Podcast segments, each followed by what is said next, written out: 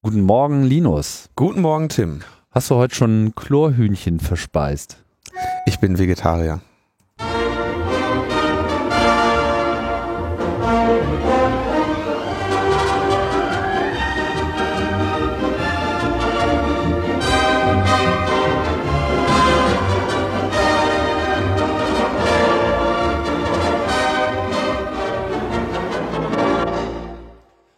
Logbuch Netzpolitik, die 130. Ausgabe. Vegetarier? Das war eine langweilige Ausrede. Und Chlorhuhn muss man auch genießen. Ja, mag sein. Ich kann, vielleicht gibt es ja einen schönen Chlorsalat oder so für Ja, mich. Oder? schön äh, Nachgeschmack. Chlorburger. Kapitalistischer Nachgeschmack. Das Aber- gibt jetzt wieder Kommentare. Ja, es gibt Kommentare. Aber wir sollen uns ja nicht so auf das Chlorhühnchen äh, einschießen. Wurde uns gesagt. Und Wurde uns gesagt, ja. Wurde uns das gesagt von äh, unserem Gast. Genau. Es gab Schelte. Es gab Städte, ja. So, der Gast ist Katha. Katharina Nokun. Genau. Und ja, herzlich willkommen bei äh, Logbuch Netzpolitik. Wir haben dich mal eingeladen, weil wir ja äh, Expertise, ähm, äh, es, er, es ermangelte, es mangelte uns an Expertise, hatten wir den Eindruck. Nämlich ähm, zu TTIP, da wollen wir heute auch drüber sprechen mit dir. Ähm, aber wir wollten die Sendung heute eigentlich erstmal mit Feedback einleiten, oder? Ja, ich äh, möchte versuchen, das jetzt öfter zu machen, weil wir regelmäßig äh, in der in der glücklichen Situation sind, dass bei uns inhaltlich ergänzende und sinnvolle Kommentare äh, stattfinden im auf logbuchnetzpolitik.de. Teilweise sogar auch auf Facebook, da muss ich dann auch nochmal äh, rein. Achso, du hast uns ja auf Facebook gesetzt. Liest du das auch? Ich habe ja Sind gesagt, ich werde da jetzt in Zukunft dann auch drauf achten, dass ich da gucke. Hast du das auch getan? In Zukunft werde ich das tun. Mir war das schon wieder Wir sind- komplett Ich, entfallen. be ich bekenne mich, ich bin ja ähm, Facebook-agnostisch. ich bekenne mich zum zu Na? das, das, das, das, ich bekenne mich dazu, das Treiben auf Facebook wohlwollend zu begleiten. Wahrscheinlich kommst, kommentierst du die ganze Zeit selber. nee. nee, nee, das sind, Immer, das wenn, sind ich da, wenn ich da reinschaue, sehe ich nur, dass Leute Geburtstag haben, die ich nicht kenne, dass Menschen irgendwelche Beziehungen ja, du angefangen hast ja auch haben, Freunde auf Facebook, nicht das ist ja. Quatsch. Ich habe Freunde auf Facebook. Ja, du, man, du, wenn man einen Account macht, muss man ja, also Ich like aber fast nichts. Ich habe, ich weiß gar nicht, wie Liken geht. Das ist, das wird von meinem JavaScript-Blocker irgendwie kaputt gemacht. Ich kann, ist auch egal. Also wir haben eine Facebook-Seite, da kann man Genau, auch wir, kommentieren. stehen, wir stehen über den Dingen auf Tim jeden Fall. präferiert den Kommentar bei logbuchnetzpolitik.de äh, und ich, ich finde es ganz gut, dass wir da jetzt Kommentare hatten und äh, deswegen möchte ich da jetzt in Zukunft öfter drauf eingehen und den, den Einstieg machen wir mit M. -Punkt. M. -Punkt kommentierte, heute hattet ihr aber beide mal euren schlechten Tag, den ich eben zugestehe, oder? Einmal Tim beim Fall sächsische Polizei bei Kriminalität gegen Migranten nachlässig und Linus zum Thema General-Private-Schlüssel für Geheimdienste. Denn dort sollte aus meiner Sicht doch nicht unerwähnt bleiben, dass man, wenn man allen Nachrichten innerhalb eines Landes noch den Generalschlüssel für den Geheimdienst mitgibt, dadurch eine zusätzliche äh, Schwachstelle einbaut. Ähm, kommt nämlich der äh, Privat Private Key des Geheimdienstes zutage, sind dann plötzlich landesweit, telemediendienstweit alle verschlüsselten Nachrichten zu öffnen. Damit hast du recht und es ist eine auf meine große Nachlässigkeit in der letzten Woche zu schieben, dass ich das nicht äh, vernünftig darauf hingewiesen habe. Was war jetzt nochmal meine Nachlässigkeit? Deine Nachlässigkeit war, weiß ich nicht, da steht einfach nur in welchem Themenbereich. Ich war einfach nur nachlässig. Du warst einfach grundsätzlich nachlässig in dem gesamten auch. Ich war auch Themenbereich. ein bisschen müde letztes Mal. Waren wir, glaube ich, beide. Ja. Ja, gut, dass ihr die fünf Schweigeminuten äh, aus Trauer und Buße schon vorher gemacht habt. Dann können wir jetzt weitermachen. genau, also wichtiger, wichtiger Punkt natürlich, dass äh, wenn man solche Backdoors äh, einbaut und sie, und sie sichert, dass man natürlich trotzdem das Problem hat, dass dann dieser Private Key des Geheimdienstes unglaublich attraktiv auch wird für Angreifer und äh, für Missbrauch. Das, das ist wichtig, das an der Stelle auch nochmal anzubringen. Deswegen habe ich ja auch äh, aus, aus reiner Buße dann einen, äh, einen Artikel im Weiß Motherboard geschrieben. Kennst du Weiß, Tim? Weiß ist lustig. Das ist so ein, So ähm, ein Schreimagazin. so ein, so ein, so ein naja, die, die, die Druck, die gedruckten Hefte von denen sind ganz cool. Da, Ach, ähm, gibt's auch gedruckt. ja, das liegt in, äh, in den coolen äh, Cafés und Klamottenläden aus und ist ein eigentlich ein sehr amüsantes Magazin mit, äh, mit einer absoluten äh, Arroganz, so eine Kokser-Arroganz, die irgendwie über alles nihilistisch einfach nur Witze macht. Ja, Ähm, das mag ich ja eigentlich. Also ein bisschen auf Kacke hauen und so, das ja, mir ist, sehr. ist eigentlich ganz, ganz amüsant. Ähm, aber äh, äh, und wird ja angereichert teilweise mit sehr krassen, ähm, sehr krassen äh, Dokumentationen und so ähm, über Dinge, die die Leute getan haben.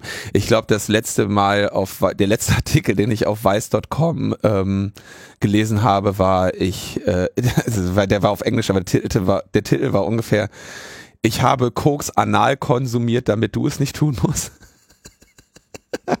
so, äh, also da die ähm, haben halt eine ne ganz spezifische Zielgruppe, die ich dann auch für meine Meinung äh, äh, rekrutieren wollte und deswegen einen Kommentar dazu geschrieben habe, der äh, in den Shownotes verlinkt ist, wo ich dann also sage, es gibt erstens bei diesen Crypto Wars eher auf die Dienstanbieter, nämlich äh, so iMessage, WhatsApp, Threema und so, die jetzt alle ähm, ihre Sicherheit erhöht haben und damit den Geheimdiensten tatsächlich ähm, eine Menge Daten aus ihrer äh, aus ihrem Datenschleppnetz entzogen haben. Beziehungsweise im Falle von Threema war das von vornherein schon auf einem hohen Niveau, die anderen haben jetzt nachgerüstet. Genau, so und das heißt quasi ähm, eigentlich ist das der Ritterschlag dafür, dass diese ganzen Tools auch helfen. dass diese ganzen Schritte, die jetzt von den Dienstanbietern unternommen werden, tatsächlich wirksam sind. Ja? Mhm. Und der zweite Punkt ist natürlich, dass sie für diejenigen, die ähm, sich äh, bei ein System bedienen, wo dann selbst der Dienstanbieter keine Backdoor mehr reinbauen kann, dass sie diejenigen mit einem Staatstrojaner infizieren wollen. Das ist, denke ich, der, äh, der Weg, in den, den diese Krypto-Wars jetzt hier ähm, einschlagen werden. Vorratsdatenspeicherung ähm, schwebt natürlich noch mit allem mit da drin, weil ohne die bringt das alles nichts. Aber letztendlich geht es ihnen darum, dass sie bei den Massenkommunikationsmitteln den Zugriff behalten wollen und bei den äh, Nischen besonders sicheren Sachen die Leute trojanisieren wollen. Ja. Das ist deren, Ich deren das- Wunsch. Ich habe das jetzt im Nachgang nicht so äh, verfolgt, aber ähm, ist ganz interessant, wohin diese Vorratsdatenspeicherungsdebatte äh, in Bezug auf dieses Charlie Hebdo Attentat auch noch hin abbiegt. Ich meine, so das, ähm, äh, das Feld der Kritiker, ja, zu dem wir ja auch gehören, äh, hat sich ja schnell mit dieser These äh, vorgewagt, naja, Frankreich hatte ja VDS, hat ja alles nichts gebracht. Ja. Was allerdings jetzt im Nachgang interessant sein wird, ist eben die Bewertung des, was hat man im Nachhinein alles noch recherchieren können. Ja, es gab ja dann diese Vorfälle in Belgien, tatsächlich, also oder zumindest wurde offiziell gesagt, dass dort ein Anschlag verhindert worden wäre. Äh, quasi dieses Untersuchen des Unterstützerumfeldes äh, auf Basis von Telekommunikationsdatenanalyse. Ich sage nicht, ist gut, ist schlecht. Ich sage nur, das ist die Debatte, die an der Stelle geführt wird und das sollte man sich auf jeden Fall nochmal genauer anschauen. Ja, obwohl da muss man ja auch ähm, im Blick behalten, dass die meisten Gruppen, die jetzt so ein bisschen ausgehoben wurden, eigentlich schon seit langem Beobachtet, beobachtet wurden. wurden. Auch die äh, Attentäter in Paris. Genau, genau. Also es wird gesagt, so ja, wir haben halt so viele auf der Beobachtungsliste, deshalb konnten wir die jetzt gerade persönlich nicht überwachen, was ja eher dafür widerspricht, ähm, mehr Geld, sag ich mal, in, ja gut, vielleicht nicht Geheimdienste, aber vielleicht polizeiliche Arbeit einfach in Personen zu stecken und nicht in Massenüberwachungstools, wo der Mhm. Heuberg dann so groß ist, dass man die Nadel echt nicht mehr findet. Genau. Ansonsten gab Mehr, es die, die Nadeln finden durch, durch mehr Heu. Mein, mein Lieblingssatz zum Thema Vorratsdatenspeicherung. Aber Linus, führ doch nochmal auf. Einen haben wir neben, noch? neben meinem Kommentar bei Weiß gab es dann von äh, Konstanze Kurz noch einen Artikel äh, in der Frankfurter Allgemeinen Zeitung mit dem Titel Die digitale Wohnung und ihr staatlicher Nachschlüssel und ein Kommentar von Frank Rieger, die Crypto Wars 3.0 sind ein Kampf um den Erhalt der Demokratie, erschienen auf heise.de. Das heißt, das Sprecherteam hat sozusagen auf allen Rohren gefeuert. Ja, Du hast, du Also hast schön dich so- in den Boulevard begeben. genau. Frank heise.de, Konstanze äh, Fatz und Linus Weiß. ja, passt irgendwie auch. Ja, ja, naja, Was kommt als nächstes? ich wurde von Heise ja gebeten, gerne saftig und meinungsstark zu schreiben. So, und das so. habe das hab ich dann auch mal versucht. Hat Spaß gemacht. Ich habe ja lange nicht mehr. Du meinst von Weiß wurdest du gebeten, das zu tun. ja, genau. Ja, du hast Heise gesagt. Ach so, nee, Heise, Heise nicht. Nee, von, Nee, Heise würde wahrscheinlich sowas Von auch Weise. nicht sagen, ne? Was, Weise. was, was wäre denn jetzt so, so, ein, so eine saftige Anekdote aus dem Artikel, um Leuten nochmal so ein bisschen das anzupreisen? Ich kann mir das nicht so vorstellen. Ja, ja, ich habe ja, früher habe ich ja mehr geschrieben und ich habe, das hat nicht so lange gedauert, bis mir da wieder äh, kleine Spitz, Spitzfindigkeiten in der äh, äh, eingefallen sind, die ich dann so geschrieben habe. Oh, Nein, aber ich will ja, dass die Leute zu Weiß gehen und das lesen. Ja. Ähm, deswegen äh, mach das mal. Aber Ja, ich habe ich hab kein, ja? kein Kokain konsumiert für diesen Artikel. Auch nicht anal. Auch nicht anal oder, oder nasal oder oral, gar kein Kokain. Also Mhm. für Weiß eigentlich untypisch, könnte man fast sagen. Ja. Jetzt ist, glaube ich, der Zeitpunkt gekommen, das nächste Thema anzuschneiden. Genau, äh, ein weiterer Kommentar war nämlich von Patrick, wenn ihr nächste Woche über TTIP redet, bitte lenkt nicht nur den Fokus auf die bösen Amerikaner, äh, der ja da, die das Chlorhuhn bei uns vertreiben wollen, sondern redet auch darüber, dass Europa auf der anderen Seite des Teiches versucht, Bankengesetze aufzuweichen. Das ist ein Kommentar für dich, liebe Katha, und damit springen wir, glaube ich, zum Thema, oder? Genau. ja, also ähm, muss ich sagen, Respekt an äh, euren, eure Kommentarspalte. Ähm, die Leute haben wirklich Ahnung. Denn ähm, das ist tatsächlich ein wichtiger Punkt, was viele nicht wissen. Ähm, nach der Finanzkrise wurde in den USA viel stärker in den Banken durchreguliert. Das passt europäischen Banken nicht so gerne. Und durch die wollen sie da auch so eine kleine Hintertür haben. Das heißt, ähm, naja, es ist halt nicht so einfach, dass man sagen kann, so, ah, die Amerikaner wollen das jetzt unbedingt und es wird nur denen nützen und die Europäer nicht. Das ist halt eher so eine Frage zwischen Interessengruppen in der Wirtschaft und Politik, beidseitig. Bevor wir ähm, voll in TTIP einsteigen, vielleicht nochmal kurz ähm, zu dir, wer dich nicht äh, kennt. Du bist ja schon sehr lange im politischen netzpolitischen Umfeld äh, unterwegs. Äh, ich weiß nicht, seit wann betreibst du das äh, alles schon? Ja, also es hat äh, angefangen 2007, da sollte mal wieder die Vorratsdatenspeicherung eingeführt werden, Ja. beziehungsweise wurde. Das ist ja so ein bisschen wie so eine On-Off-Beziehung, äh, immer so ja, nein, doch nicht und vielleicht und ähm, Da bist du dann radikalisiert. Da bin ich radikalisiert worden. Ich habe Heise gelesen. Das heißt, ähm, das ist halt so diese Einstiegshürde, klassisch Ras Radikalisierung durch Internet. Dann hatte ich auch noch die falschen Freunde natürlich in der radikalen äh, linken Studierendenszene. Ähm, dann hat sich der AK Vorrat Münster gegründet und wir haben als erstes direkt eine Demo organisiert und ich habe Jens Seitenbusch dort getroffen. Damals war er, glaube ich, Vorsitzender der Piratenpartei Mhm. und hat mir so seinen laminierten Ausweis gezeigt mit der dreistelligen Nummer und dem ähm, Schreibfehler bei Privatsphäre. Ja. Und hast gesagt, Ist der legendär. die brauchen Hilf Hilfe. Nee, da dachte ich, das, das ist cool. Äh, das, wir müssen was tun. Und dann haben wir was getan, dann bin ich dabei geblieben.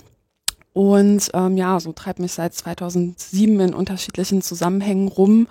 Und für mich ist nach wie vor gerade Vorratsdatenspeicherung, Massenüberwachung ähm, ein Riesenthema. Aber ich interessiere mich auch für ähm, ganz viele andere spannende Sachen, wie beispielsweise TTIP. Mhm. Das äh, machst du jetzt bei, bei, bei Camp Act auch, äh, kann man schon was sagen, hauptamtlich? Ja, es ist ein Beruf. Ja. genau, also bist Campaigner, Cam- Campaignerin, sagt man so? Campaignerin. Genau, Campaignerin.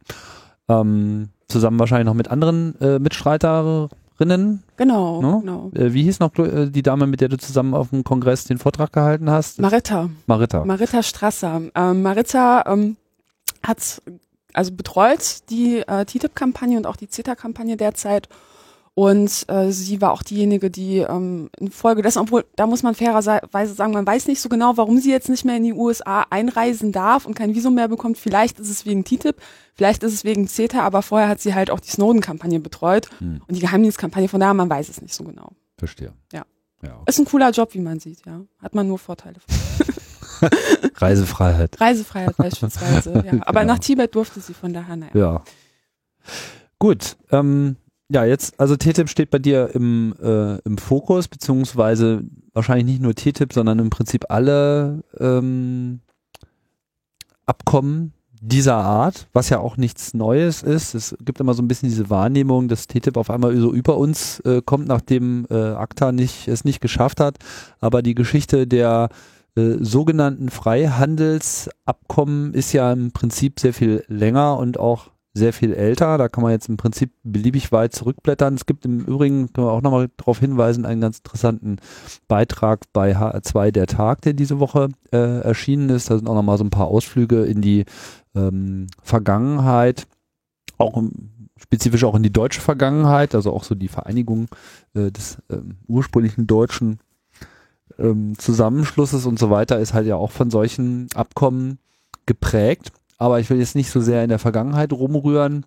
Aber was muss man denn jetzt, um TTIP in seiner Entwicklung zu verstehen, Prinzip vorher noch auch, oder was muss man da mit, mitsehen? Also welche Entwicklungen haben dazu geführt, dass es jetzt um TTIP geht, wo es vorher um andere Abkürzungen ging? Ja, also es gibt insgesamt ganz viele ähm, Freihandelsabkommen äh, oder Handelsabkommen sollte man eher sagen. Das Wort frei ist da so ein bisschen irreführend an der Stelle. Und ähm, naja, seit 2009 darf die EU ähm, solche Handelsabkommen ähm, überhaupt verhandeln. So, sonst vorher haben das die einzelnen Staaten, die einzelnen Parlamente, die einzelnen Regierungen gemacht. Und seit 2009 ähm, ist diese Kompetenz eben ähm, auf die EU-Ebene übergegangen. Und ähm, was ein großer Kritikpunkt ist ähm, von eigentlich allen Handelsabkommen, also man muss es wirklich trennen. Also es ist halt einmal, und das stand auch in euren sehr klugen Kommentaren übrigens, also die Leute haben da echt sich mit auseinandergesetzt. Es geht einmal um den Abbau von ähm, sogenannten Handelshemmnissen. Das sind tarifäre und nicht tarifäre Handelshemmnisse. Tarifäre Handelshemmnisse sind ähm, also ja Zölle, sag ich mal. Ne? Tarifäre. Genau, Tarifäre. Also ich habe auch VW, VWL studiert, äh, deshalb finde ich das, ich weiß, wovon ich spreche. Ich bin eine sogenannte Expertin. Ah ja. Ja, deswegen haben wir dich ja hier genau. auch. Genau. Äh, und ähm, nicht tarifäre Handelshemmnisse können jetzt alles Mögliche sein. Also es ist, da fallen halt beispielsweise auch Subventionen drunter, alles Mögliche. Und ähm, das muss man immer bedenken. Also es geht halt nicht um Zölle, also nicht nur um Zölle. Es geht halt beispielsweise auch darum, so, naja, was für eine Form von Hühnchenfleisch oder Nis, obwohl das Chlorhühnchen jetzt nicht das aktuellste Beispiel ist und vielleicht auch nicht das treffendste. Ganz heißes Eisen. Lass uns Ganz das Chlorhühnchen lass uns das, ähm, ja, das Chlorhuhn ist so ein bisschen das uh, there is a elephant in the room. Da gibt es so ein Sprichwort, also das Chlorhühnchen im Raum. Also um es nochmal zu sagen, das Chlorhühnchen ist weitgehend raus. So. Also ich würde es einfach nicht mehr verwenden wollen. Es gibt aber viel, viel schlimmere Sachen in diesen Abkommen. Ähm, und ein großer Punkt, und das ist der zweite Teil, so neben diesen Handelsgeschichten ähm, und Standardgeschichten, eben Schiedsgerichte. Und das ist äh, aus meiner Sicht eigentlich so der Punkt, wo wir alle in Europa aufstehen müssen und sagen müssen, what the fuck? Und vielleicht anderen Leuten mal einen Facepalm irgendwie so vor, vor die Stirn drücken. Denn das ist eine Paralleljustiz. Das ist so eine Art Supergrundrecht auf Investitionsschutz für für äh, ja, für private Investoren, also für Konzerne. Und also wie, kann man sich das vorstellen? Wie funktioniert das? Normalerweise, wenn ich ein Problem habe mit einem Land, ähm, dann ähm, gehe ich nicht hin und sage, ey Land, ich habe ein Problem, obwohl mache ich vielleicht, das macht mein Lobbyist. Sondern ähm, wenn ich das so richtig hardcore klären will, dann gehe ich vor Gericht. Ja. Mhm. So. Ähm, bei solchen Schiedsgerichten ist es so, dass es quasi nochmal eine neue Instanz aufmacht, auf der ich vor Gericht ziehen kann. Und das ist dann kein normales Gericht, wo normale Richter und normale Rechtsprechung ist, sondern das ist halt wirklich ein Privatgericht. Das, heißt, das sind Privatpersonen, die ähm, sich zusammensetzen und auf Basis der Verträge Recht sprechen. Das heißt, ich kann mich da halt nicht äh, so großartig auf andere, auf anderes Recht berufen, beispielsweise das Recht, was die letzten 100 Jahre hier so in geschichtlichen Zusammenhängen entstanden ist, sondern ähm, es ist wirklich nur das, was dort ausverhandelt wurde. Und dann kann ein Investor sagen, so naja, ich hatte jetzt eine, ich habe jetzt eigentlich erwartet, dass die Subventionen länger bleiben. Oder ich habe jetzt eigentlich erwartet, ähm, dass äh, der Deal mit Mubarak total in Ordnung war. Das war keine Korruption. Und ich finde das scheiße, dass ihr mir jetzt diese Firma wieder wegnehmen wollt. Ihr blödes demokratisches Regime und dann kann ich anfangen ähm, zu klagen und sagen, ich möchte Schadensersatz haben. Aber das ist jetzt auch nichts Neues, das gibt es schon das im Rahmen schon. von anderen Abkommen. Genau, also es ist, ähm, also das kann zusammengehen. Also es gibt viele Handelsabkommen, die so eine Klausel, so eine, so eine Klausel drin haben ähm, für diesen Investitionsschutz. Es gibt aber auch diesen Investitionsschutz einzeln. Das sind so die sogenannten BITS, also bilaterale Investitionsabkommen, äh, wo es halt wirklich nicht um Handel geht, sondern halt wirklich nur um diesen Investitionsschutz. Und ähm, da gibt es ähm, insgesamt mehr als 3000 Abkommen weltweit. Jetzt gab es ja, äh, letzte Woche hatten wir hier darüber gesprochen, diese kritische Äußerung von dem ehemaligen Verfassungsrichter, äh, wie hieß er noch gleich, ich habe den Namen gerade nicht äh, parat, von was wir sicherlich auch mitbekommen haben von dieser mhm. Meinungsäußerung, dass das ja alles überhaupt nicht vereinbar wäre. Also er bezog sich, glaube ich, konkret auf die Schiedsgerichte, wie sie jetzt bei TTIP geplant sind, aber das würde ja dann im Prinzip auch für die bisher geschlossenen Freihandelsabkommen gelten. Mhm. Also ähm, das Problem ist halt, dass normalerweise man ja sagt, das Verfassungsgericht oder halt, weiß ich nicht, Europäischer Gerichtshof oder so, ne, das ist die höchste Instanz. So. Das ist, die haben die größte Credibility und ähm, die sprechen dann Recht. Und bei Schiedsgerichten ist es dann so, dass selbst wenn es vom Verfassungsgericht dann halt irgendwie, die sagen, nö, ist nicht, kann ich trotzdem vors Schiedsgericht ziehen. Oder ich brauche gar nicht den normalen Rechtsweg zu gehen. Und die können dann Recht sprechen. Und das wird international durchgesetzt aufgrund so einer Parallel- Abkommensjustiz, ja, es wird weltweit vollzogen. Das heißt, das ist, das ist quasi wie so eine zusätzliche Decke, die über dem normalen Rechtssystem eingezogen wird. Und das ist, also er hat absolut recht. Ich finde es das schade, dass der gute Mann ähm, nicht mehr recht spricht, ja, mhm. weil ähm, ich teile absolut seine Meinung, dass hier unser normales Rechtssystem ausgehebelt wird und zwar einseitig. Man muss sich ja überlegen, dass ähm, ich als normaler Bürger kann mich da ja nicht auf ISDS berufen und sagen so, ähm, Amerika, ich finde Gesetz XY ähm, irgendwie suboptimal. Ich fühle mich jetzt, also irgendwie Verbraucherstandard XYZ ist meinen Bedürfnissen nicht angemessen. Ich habe was anderes erwartet, als ich die Creme gekauft habe. Mhm. So, so funktioniert das nicht. Das funktioniert nur für Investoren. Und Investoren haben auch nur Rechte und keine Pflichten. Und ähm, das ist ein echt krass stranges Konstrukt, was aus meiner Sicht mit Demokratie an sich nicht vereinbar ist. Aber jetzt muss ich ja mal Advocato, äh, Advocatus Diaboli spielen, denn ähm, wir hatten das in der letzten Sendung ja schon angesprochen, dass Deutschland als der Erfinder solcher Schiedsgerichte gilt und ähm, der Fall, auf den das zurückgeht, ist, glaube ich, irgendwie 1959 bei irgendwelchen Investitionen oder äh, Projekten mit Pakistan. Und da hat sich Deutschland gedacht, ey, wenn wir in Pakistan irgendwie Millionen oder Milliarden äh, investieren, ähm, dann hoffen wir natürlich damit irgendwie auch äh, unseren Profit machen zu können, den wir mit diesen Investitionen anstreben. Und wenn wir mit diesem Land irgendwie Geschäfte machen wollen, das so instabil ist, dann ist es für uns wichtig, irgendwie eine vertragliche Basis zu finden, die uns diese Stabilität garantiert. Ja, also du hast keine Ahnung, ich, ich möchte irgendwas in einem, in einem relativ instabilen Land machen, bei dem ich mich nicht darauf verlassen kann, dass die äh, Gesetzeslage so bleibt, wie sie ist. Und ein Beispiel wäre ja, du hast es gerade schon äh, angesprochen, dass ich ähm, in ähm, Arabien äh, irgendwo investiere und dann äh, äh, stehen auf einmal ein paar Millionen Leute auf und prügeln den Präsidenten aus seinem Palast raus. Den Diktator. Den Diktator. Ja, und den rechtmäßigen Herrscher. Den rechtmäßigen äh, gottgegebenen Herrscher äh, aus seinem ihm zustehenden äh, heiligen Palast äh, genau. raus, ja. Und ähm, dann kommen auf einmal irgendwelche andere Leute an die Macht und schmeißen einfach mal alle Gesetze über Bord und handel, handeln sich nicht mehr an das Abkommen, was ich mit diesem Land hatte. Das ist ja jetzt völkerrechtlich durchaus eine interessante Frage für so und es gibt ja, weil du jetzt gerade sagst, normalerweise sprechen die äh, sprechen die äh, die höchsten Gerichte das letzte Wort. Wenn jetzt aber quasi so ein gesamtes Regime umgeworfen wurde, dann kann ich mir auch vorstellen, was ich als deutscher ähm, als deutscher Investor äh, oder als deutscher Produzent, als deutscher Wirtschaftsakteur ähm, vor diesem neuen äh, Gericht zu erwarten habe. Also das wird ja im Zweifelsfall nicht ähm, in meinem Interesse handeln.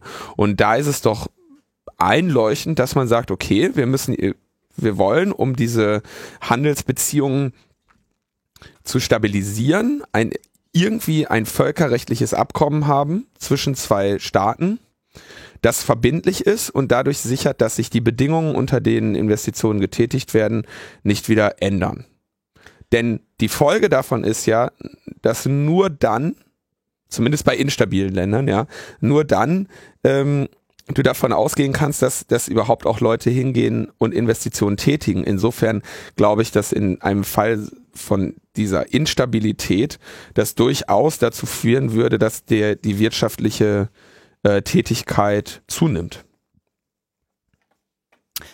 Ja, also das Argument wird oft gebracht, ähm, halte ich für Bullshit, weil ähm, also es gibt mittlerweile Studien, die haben sich angeschaut, wie ist denn das eigentlich so mit den ähm, Ländern, die ähm, beispielsweise keine solchen, also sich nicht drauf eingelassen haben auf diesen Deal und gesagt haben, so nee, also diese Schiedsgerichte wollen wir nicht. Wir akzeptieren keine Abkommen äh, mit so einem Dreck. Ähm, da gibt es einige Länder, die es gemacht haben. Beispielsweise Brasilien ist überhaupt gar kein Freund von ähm, Schiedsgerichten. Ähm, ist halt mittlerweile unter den BRICS-Staaten, war mal eine Zeit lang anders, ja. Und ähm, die Direktinvestitionen sind extrem hoch, die höchsten in Südamerika. Von daher finde ich, hinkt der Vergleich. Zweiter Punkt, ähm, wenn man sagt, pff, ja, Regimewechsel, ähm, schlimm, was tue ich da? Naja, würde ich sagen, das ist halt, das ist wirklich Risiko. Also es gibt einen Grund, warum halt ähm, in bestimmten Ländern oder bestimmte Anlageformen, sage ich mal, eine größere Rendite abwerfen. Das ist halt immer, sage ich mal, im Idealfall in der ökonomischen Theorie irgendwo eine Ausgleichszahlung für das Risiko, was du hast. Ne? Also weiß ich nicht, wenn ich Renditen von bis zu 100 Prozent irgendwo in der Bahn, so eine geile Procon jetzt kaufen, so und so viel Prozent, da muss ich eben auch davon ausgehen, so naja, es wird schon seinen Grund haben. so, sonst würden es ja alle machen. Ähm, da ist wahrscheinlich ein Risiko bei. Und genauso ist es halt bei vielen Ländern. So, würde ich erstmal sagen, ist unternehmerisches Risiko. Wenn man das nicht machen will, dann sollte man halt vielleicht überlegen, das Business zu wechseln. Punkt drei bei einem Regimewechsel ist es ja nicht so, dass das neue Regime, also außer da kommen jetzt die roten Khmer und sagen halt, ähm, ne, Kopf ab für alle, 50 Prozent der Bevölkerung, die nicht von Gott gegeben sind. Ähm, das ist ja meistens nicht so, sondern ähm, also gerade beim arabischen Frühling ist es ja tatsächlich so, dass da demokratisch gewählt wurde. Und ein neues Regime ist ja nicht in erster Linie dran interessiert, alle Direktinvestoren aus dem Land zu kicken und ähm, irgendwie Arbeitsplätze zu äh, vernichten und so weiter und so fort, sondern die wollen die erhalten. Das heißt, in den meisten Fällen, wenn ich äh, nichts zu, also wenn ich halt jetzt äh, nicht krasse Scheiße gebaut habe und ähm, zehn Regierungsbeamte vorher geschmiert habe, die mit Koks abgefüllt habe und ein Stücklokal geschickt habe, damit ich halt irgendwie den öffentlichen Auftrag krieg, dann habe ich in ähm, 90 Prozent der Fälle wahrscheinlich eher weniger zu befürchten. Und ähm, das Interessante ist, dass wenn man sich anguckt, in welchen Fällen wirklich jetzt in, nach dem arabischen Frühling Schiedsgerichtsklagen kommen, sind das eben ganz viele Fälle, wo ich sagen würde, naja, das Geschäft war nicht ganz sauber. So, also ähm, die Bedingungen, unter denen ihr den Zuschlag bekommen habt, waren nicht ganz in Ordnung. Die Bedingungen, unter denen die Leute da für euch gearbeitet haben, waren es auch nicht. Und ähm, also ein, um mal ein krasses Beispiel zu nennen, ja, es gibt halt ein Unternehmen, das klagt allen Ernstes hat Südafrika verklagt, weil sie ein Gesetz gemacht haben zur Entschädigung von Apartheidsopfern. Ja, wo jeder normale Mensch sagen würde, what the fuck? Also das geht doch nicht. Das ist doch, also ne, klar war es damals recht. Es war recht, ähm, dass Leute diskriminiert wurden, dass ähm, segregiert wurde auf übelste Weise Rassismus und das muss dann aber in Ordnung sein, dass, dass danach eine Regierung das fixt und dass nicht nur der Staat, sage ich mal, die Entschädigung trägt, sondern halt auch die Unternehmen, die von dieser Ausbeutung profitiert haben. Also gegen was hatte denn das Unternehmen was einzuwenden? Ja, also es gibt ging halt äh, in wurde das Unternehmen auch selber verpflichtet, eine solche Entschädigungsleistung dann zu leisten oder? Äh, muss ich eben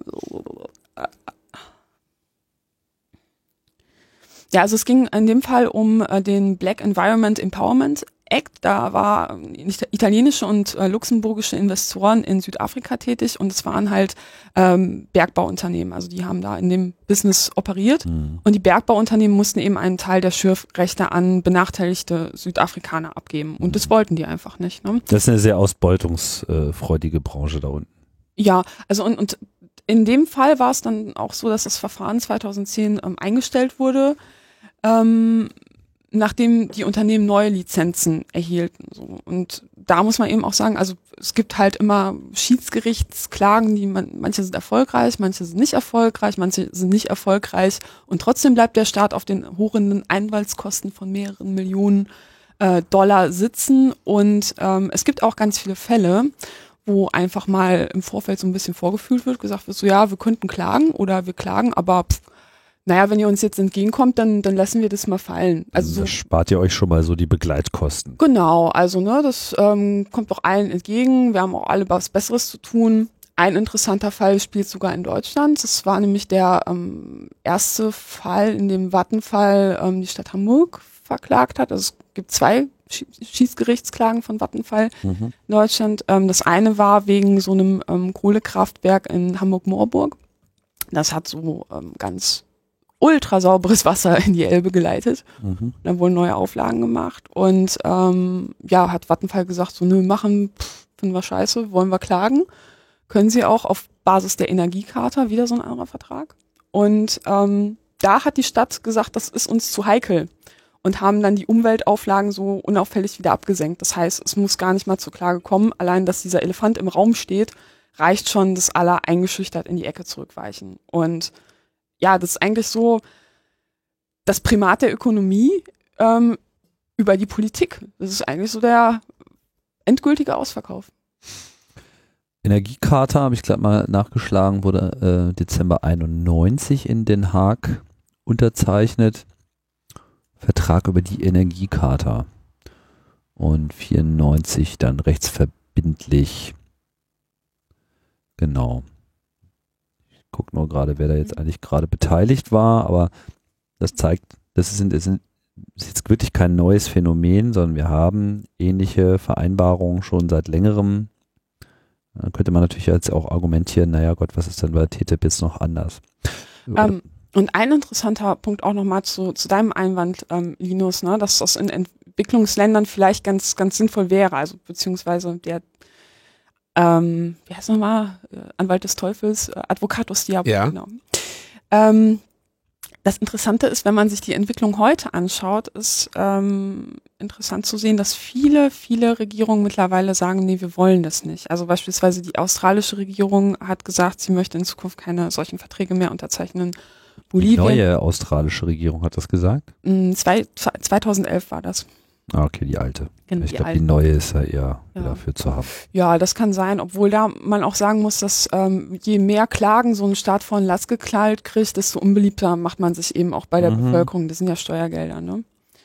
Ähm, dann auch natürlich äh, Bolivien, Ecuador, Venezuela. Die haben gleich mehrere Abkommen gekündigt. Argentinien ist ganz krass dran. Die haben so viele äh, Klagen bekommen wegen ihrer Wirtschaftskrise, dass sie da ähm, auch überhaupt nicht, also die wollen da raus. Ähm, Südafrika will gar keine Abkommen mehr unterzeichnen, auch wegen dieser Sache mit dem Bergbauunternehmen. Mhm. Und Indien sagt jetzt auch so, hm, wollen wir prüfen.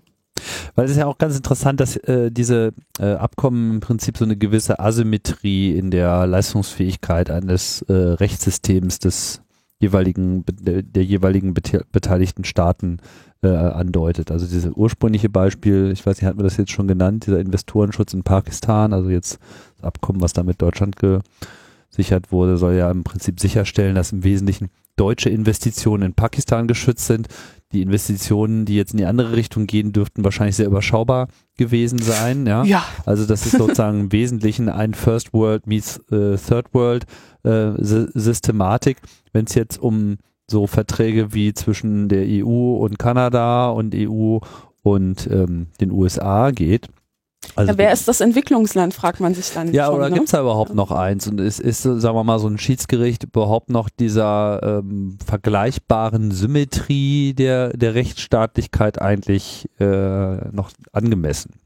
Ja, also man, also ich glaube, in den letzten ähm, Jahrzehnten war es eben auch bei den Klagen, also was heißt, ich glaube, ich weiß, dass es bei den Klagen ein ganz klares äh, Nord-Süd-Gefälle gab. Also die meisten Klagen kamen aus dem Norden gegen den Süden und waren auch erfolgreich. Und Studien zeigen, dass die Wahrscheinlichkeit, dass ähm, ein Konzern Recht bekommt, wenn er eben aus dem nördlichen Land kommt, einfach sehr hoch ist im Vergleich zum Vice versa Case.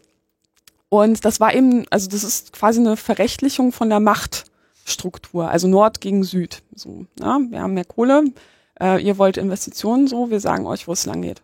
Und dieser Spieß wird eben jetzt in eine Richtung umgedreht, ähm, wo es gar nicht mehr um Länder geht, sondern um die Beziehung Demokratie, Ökonomie beziehungsweise Konzerne und Nationalstaaten an sich. Und äh, das ist eine extrem gefährliche Entwicklung einfach. Also, also ja, es wundert mich nicht, ne? aber ähm, wir sollten da möglichst schnell raus.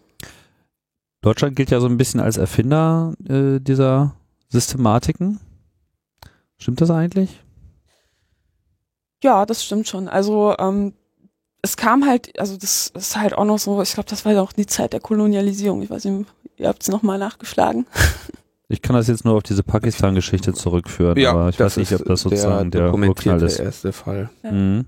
Ja, von daher wäre es nur konsequent, wenn man halt auch derjenige wäre, der sagt so, hm, ja, sorry, Welt, äh, das war jetzt nicht so cool, äh, aber ich glaube, wir fangen mal aus, da die ganzen Sachen Ja, aber es ist doch sehr interessant zu sehen, dass wir mal die Bevölkerung in Deutschland jetzt diesem generellen, äh, also dieser jetzt wohl diskutierten oder zumindest bei uns in unseren Kreisen wohl diskutierten äh, Geschichte sehr sehr kritisch gegenübersteht und das auch also unter vor allem unter diesem Aspekt Verbraucherschutz ähm, bewertet, zumindest in der Öffentlichkeit habe ich so ein bisschen den Eindruck, ne, so gehen, das, Böse kommt immer alles aus dem Westen, so also aus, aus den USA. Ne? Also ich will jetzt nicht wieder mit Chlorhühnchen anfangen, aber man sieht, glaube ich, da sehr viel mehr Bedrohungspotenzial. Die Chancen sind natürlich aber vor allem für die deutsche Exportwirtschaft wahrscheinlich auch ein Ding. Ich frage mich, wer würde jetzt wen mehr äh, vor das Schiedsgericht ziehen? Mhm. Ich glaube, also äh, zwei Sachen nochmal. Ich glaube erstens nicht, dass ich da, dass ich ähm, diese, diese Schiedsgerichtssache, und das hat äh, Katja ja auch so ein bisschen anklingen lassen, die wird natürlich eher darauf laufen, dass es einen ähm, vorauseilenden Gehorsam gibt und man sich auf beiden, in beiden Ländern um eine Angleichung der Handelsregulation bemühen wird. Das ist ja der, der eigentliche äh, Punkt, um den es am Ende allen geht. Darum, man will ein Handelshemmnis abbauen. Und das heißt, da, damit lässt sich ja eigentlich alles sagen. So, vor allem wenn die Sorge im Raum steht, dass du nachher halt vor allem mit dem Fall vor irgendeinem Schiedsgericht stehst.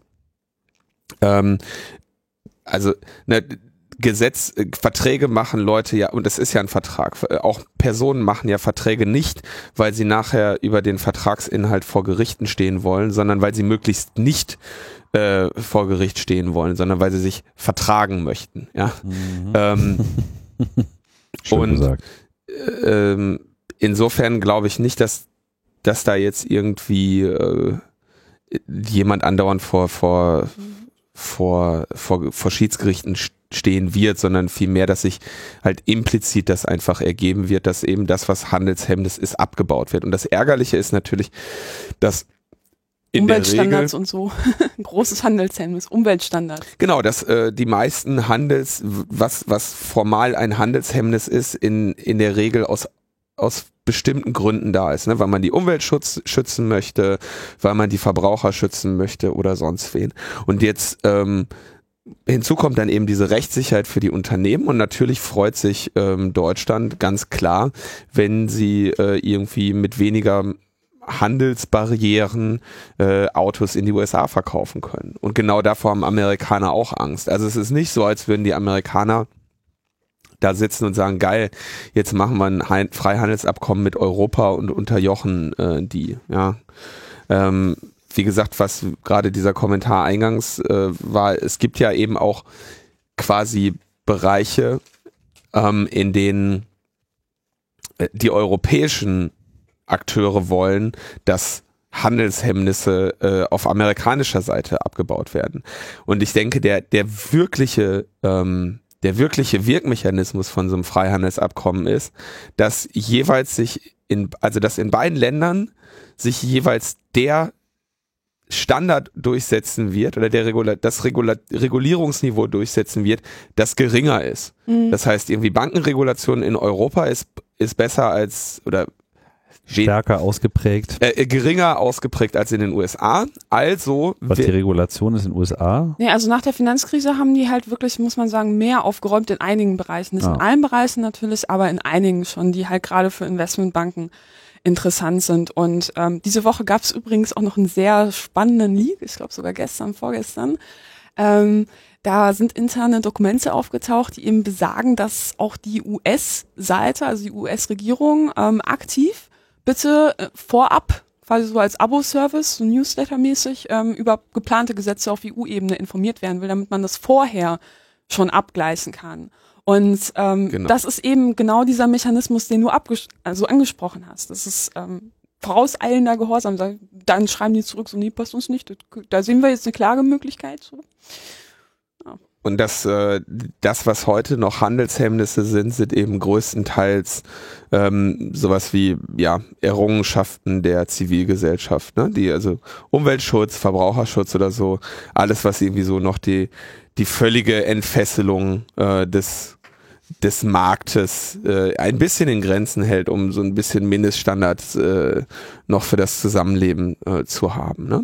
Und das, das, das sind Handelshemmnisse. Klar, ganz, also ganz objektiv betrachtet. Was meinst du, was ähm, was jetzt so Umweltschutzauflagen für Handelshemmnisse sind, wenn du, äh, sagen wir mal, Kohle- oder Atomkraftwerke äh, betreibst. Gleichzeitig sind sie aber natürlich ähm, Enabler für äh, die Hersteller von äh, allen möglichen Umweltschutzkram. Ja, also irgendwelche Leute, die meinen, wir entwickeln jetzt irgendwie äh, unterirdische Kohlendioxidlager oder wir, wir gucken mal hier in, in dem alten Salzstock, ob wir da nicht das ganze äh, Plutoniumfässer reinrollen können oder so. Das heißt, ähm, das macht es ja letztendlich auch so schwer abschätzbar, in welchen Bereichen Deregulierung ähm, am Ende zu einem Netto Plus äh, führt. Also nochmal, um ein anderes Beispiel zu nennen, das muss ich nochmal zur Klarheit sagen. Ich habe mal für die Verbraucherzentrale Bundesverband gearbeitet, ja. Ähm, ich bin da nicht ganz neutral, ich bin extrem positiv voreingenommen.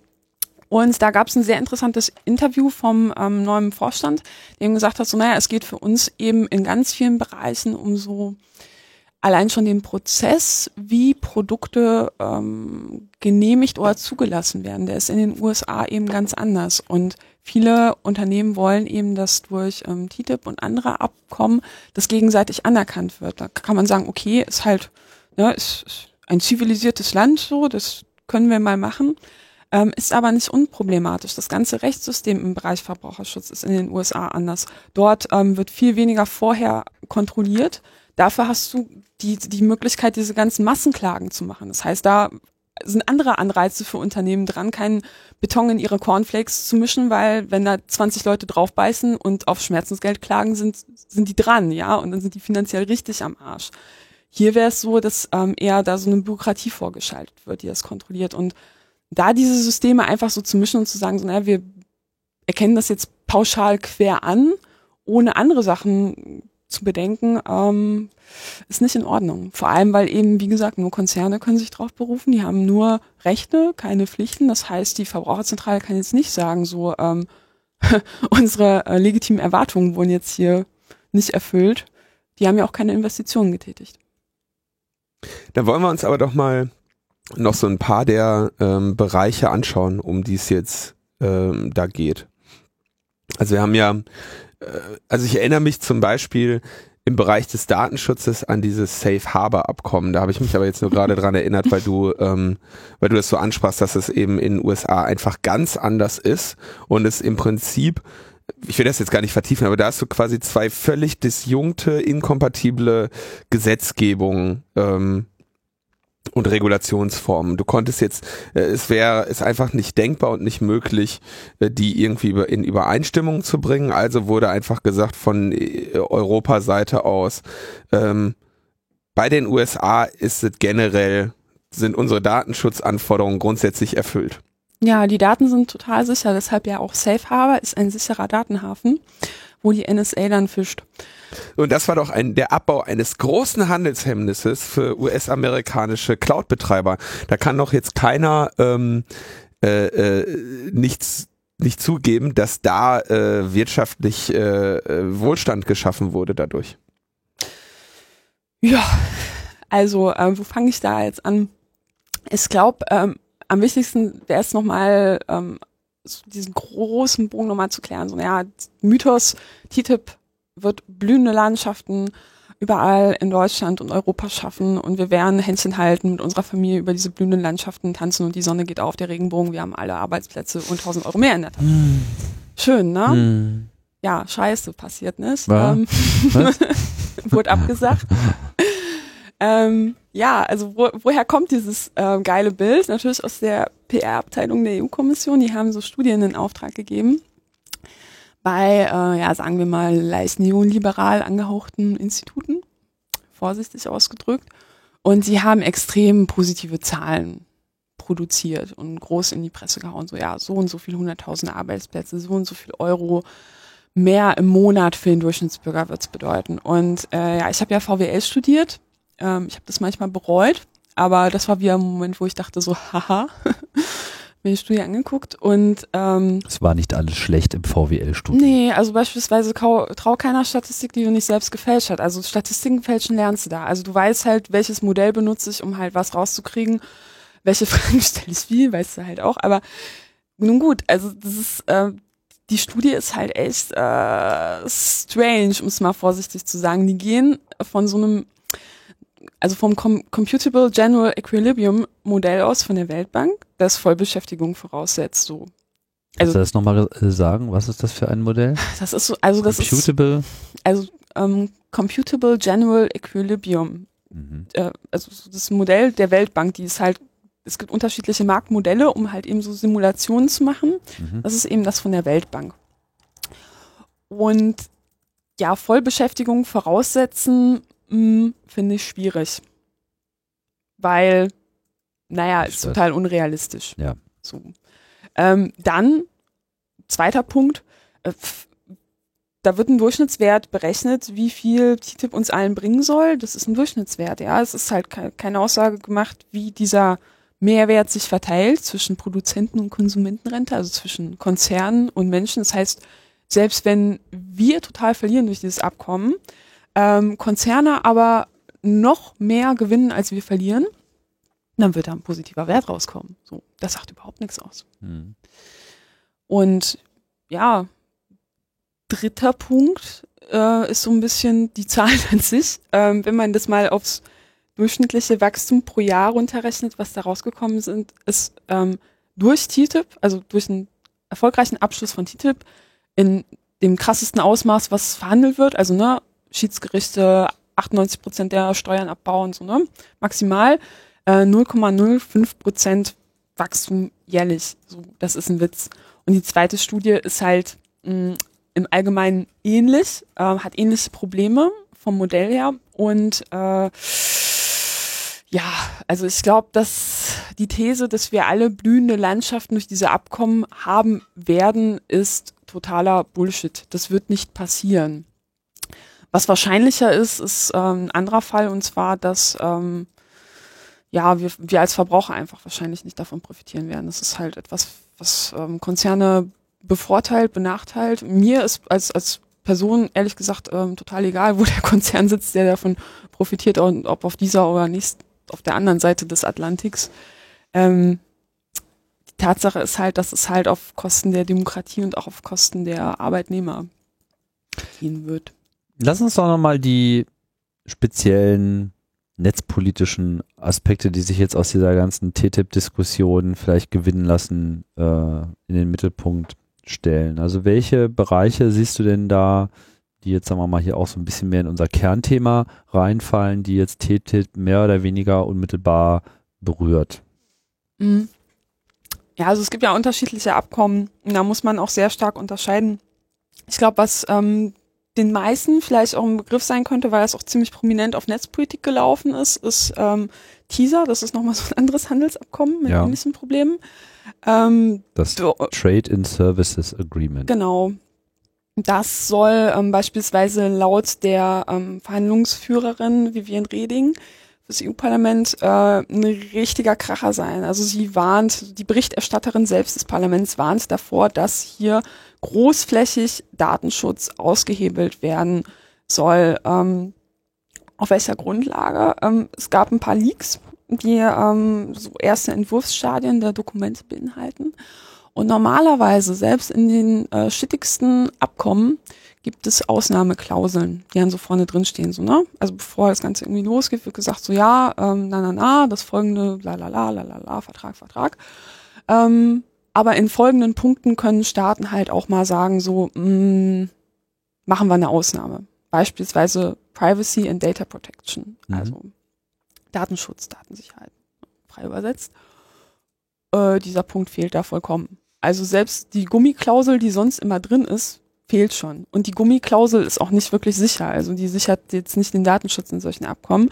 Aber wenn selbst die Gummiklausel in so einem Vertrag fehlt, ähm, ja, schwierig. Dann sind noch andere Punkte drin. Das ähm, Gefahren für die Netzneutralität bedeuten kann. Das ähm, im Endeffekt ja für alle Bereiche des Datenschutzes extrem ähm, schwierig ist. Und ähm, um nochmal konkreter zu werden, bei TTIP ist es beispielsweise so, dass ähm, also beim Abkommen zwischen der EU und den USA gab es einen Leak ähm, für das Kapitel E-Commerce, was für mich sehr praktisch war, weil mich das auch besonders interessiert. Ich habe es mir durchgelesen und da gibt es auch interessante Analysen, unter anderem von Ante Wessels. Und ähm, wenn man dieses Abkommen mit anderen Abkommen vergleicht, sind dort einzelne Punkte gerade beim ähm, Thema Free Data Flows, also beim freien Datenfluss ähm, im Bereich der Finanzmärkte, so was generell erstmal so den kompletten E-Commerce-Bereich betrifft, weil irgendwo fallen ja immer Transaktionen an. Und so eine ähnliche Klausel, wie sie in diesem E-Commerce-Kapitel steht, gab es schon mal in einem Kapitel zwischen EU und Südkorea. Und das hat dazu geführt, diese eine Klausel, dass in dem Fall damals die EU gesagt hat, so naja, Südkorea, wir finden es jetzt nicht so cool, dass eure Banken ihre Kunden jedes Mal fragen und informieren, wenn ihre Finanzdaten außerhalb von Südkorea gespeichert werden. Macht das mal weg. So.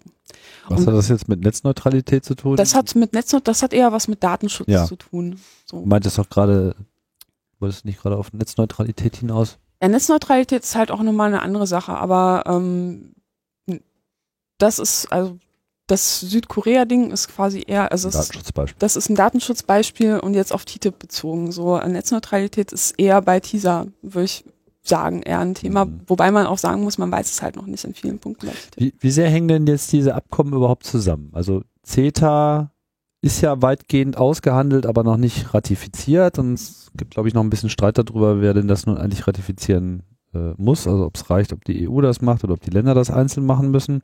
TTIP gilt als noch nicht ausverhandelt und dieser auch nicht. Sehe ich das richtig? Aber irgendwie sind es ja ein Paket. Ja, also ähm, es wird halt gesagt, dass da halt schon so eine Agenda gefahren wird. Man möchte halt ein paar Abkommen abschließen und im Endeffekt äh, sind, stehen halt auch noch so ein paar andere Sachen im Raum. Also es wird halt überlegt, ob man halt sowas in China machen will. Es wird halt noch überlegt, ob man sowas mit Singapur machen will. Und das sind halt zum Teil auch strategische Fragen. Also damit wird auch in der Öffentlichkeit argumentiert teilweise. Mhm. So, naja, wenn wir jetzt das, wenn wir jetzt Schiedsgerichte nicht in den Abkommen zwischen USA und EU reinpacken, dann werden wir das bei China auch nicht durchkriegen. Und bei China wollen das unsere Konzerne aber. Und da, das wird die heimische Wirtschaft ähm, richtig in, in den Himmel katapultieren. Und das ist so die politische, ökonomische Agenda dahinter. Und ähm, naja, was haben die Abkommen miteinander zu tun? Es ist halt dieselbe Mechanik, es ist dasselbe Prinzip, es ist halt ähm, meistens so überall ICS mit drin, also diese Schiedsgerichte. Es geht eben um ähm, den, ja, aus meiner Sicht Abbau von Standards auf dem niedrigstmöglichen Niveau. Da sind überall so Ratchet, fast überall Ratchet-Klauseln drin. Das sind sogenannte ähm, Klauseln, die sicherstellen, dass ähm, die Liberalisierung auf dem liberalstmöglichen Stand, den es da zu dem Zeitpunkt gegeben hat, festbetoniert werden. Das heißt beispielsweise, es wird schwieriger zu sagen, so naja, wir wollen hier doch mehr Staat. Das war doch nicht, ist doch nicht so gut gelaufen. Der kleinste gemeinsame Nenner. Genau, und das ist halt eben, also diese neoliberale ähm, Grundstimmung ist der gemeinsame Nenner, Schiedsgerichte und halt eben ja die Grundprobleme mit den Standards. Wenn jetzt so mit äh, China gewedelt wird, würde mich mal interessieren, weißt du das, ähm, hat, hat denn auch China entsprechende ähnliche Abkommen schon mit anderen Ländern oder strebt es diese an? Also ich weiß, dass Russland und China so ein bisschen stehen gerade wieder sehr aufeinander.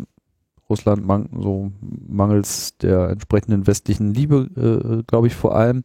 Ich weiß bloß nicht, ob die auch entsprechende Abkommen miteinander haben. Ich meine, nun sind ja weder Russland noch, noch China besonders bekannt dafür, sich jetzt auf so kleinste gemeinsame Nenner äh, einigen zu lassen? Also ist das überhaupt realistisch, dieses Bedrohungsszenario? Ganz ehrlich gesagt, mit China habe ich mich noch nicht so intensiv auseinandergesetzt. Okay, gut. So. Fiel mir nur gerade so ein. Äh, Linus, hast du noch ähm, Fragen oder Anmerkungen?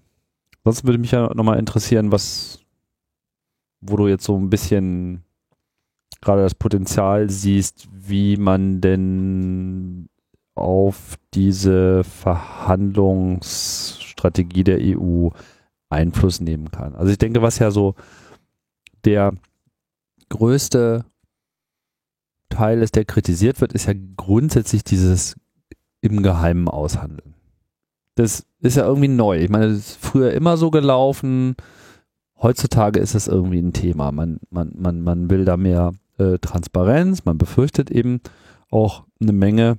Jetzt kommt das irgendwie alles zusammen. Ich verbuche das jetzt mal auch so unter neuer neuer Trend. So, man will diesen Grad an Transparenz der in, in, den Verhandlungen, damit man nicht am Ende vor so ein fertiges Paket gestellt wird und wo einfach nur noch gesagt wird, hopp oder top. Jetzt macht es ja schon so ein bisschen den Eindruck, als ob die EU-Kommission zumindest schon mal so ein bisschen verunsichert ist. Also sie, ne, sie legen zumindest alte Zwischenstände äh, offen, ob die nun vollständig sind oder so, kann ich nicht bewerten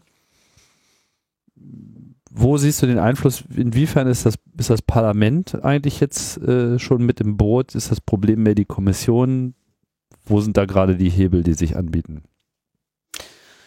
Ja, momentan lohnt es sich eigentlich auf allen Ebenen, die möglich sind, wirklich den Hebel anzusetzen. Und das sind gar nicht so wenige. Denn ähm, sowohl TTIP als auch CETA als auch TISA sind alles gemischte Abkommen. Das heißt, da muss nicht nur die EU kommen, also es, wenn die EU-Kommission überzeugt ist, sie will das unbedingt haben, dann ähm, heißt das noch nicht, dass sie es bekommt. Also muss ja, das EU-Parlament noch zustimmen, dann muss, müssen die einzelnen Regierungen noch zustimmen. Und dann ist noch die Streitfrage, ob halt auch die einzelnen Länder auch noch zustimmen müssen. Was die Ratifizierung betrifft. Genau, würde ich halt so sehen. Also beispielsweise muss Ham Hamburg sagen, nach dem großen Erfolg, den man halt mit Vattenfall hatte, so, ja geil, wollen wir mehr von, stimmen wir im Bundesrat für. Ist halt die Frage. Was hast du nochmal gefragt? Na, äh, also mich, mich würde erstmal die Position des Parlaments jetzt konkret, so, des Europäischen ja. Parlaments interessieren und, und, wo du halt überhaupt derzeit so die, die, die Hebel siehst. Also wo, wer hört zu, wer hört noch nicht zu, inwiefern ist jetzt, hat sich auch in der Kommission jetzt schon so ein bisschen dieser Trend zu, naja, wir wollen jetzt auch mehr veröffentlichen, durchgesetzt. Also was ist so wie ist das politische System gerade aufgebaut? Wo sind so die totalen Verfechter angesiedelt und wo ähm, sieht es anders aus? Nehmen wir mal an, der Europäische Rat ist natürlich so im Wesentlichen so die Verfechterfraktion, äh, angeführt wahrscheinlich durch Frau Merkel. Im Parlament erscheint mir das etwas kritischer zu sein, aber ich habe keine Ahnung, wie jetzt zum Beispiel die einzelnen europäischen Fraktionen da aufgestellt sind.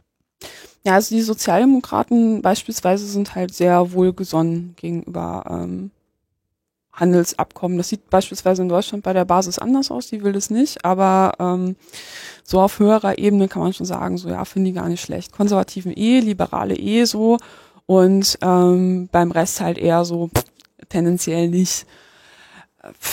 Ich weiß nicht, ob dir Zen Zensilia noch ein Begriff ist. Ja, ja. Zen Frau Malmström. Frau Malmström. Ähm, ja, ich habe eine intensive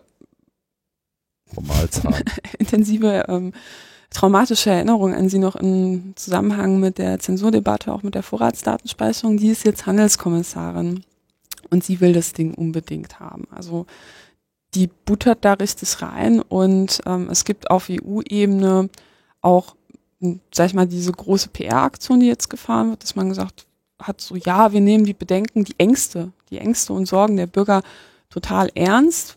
Die haben zwar nichts mit der Realität zu tun, weil TTIP die blühende Landschaft bringen wird.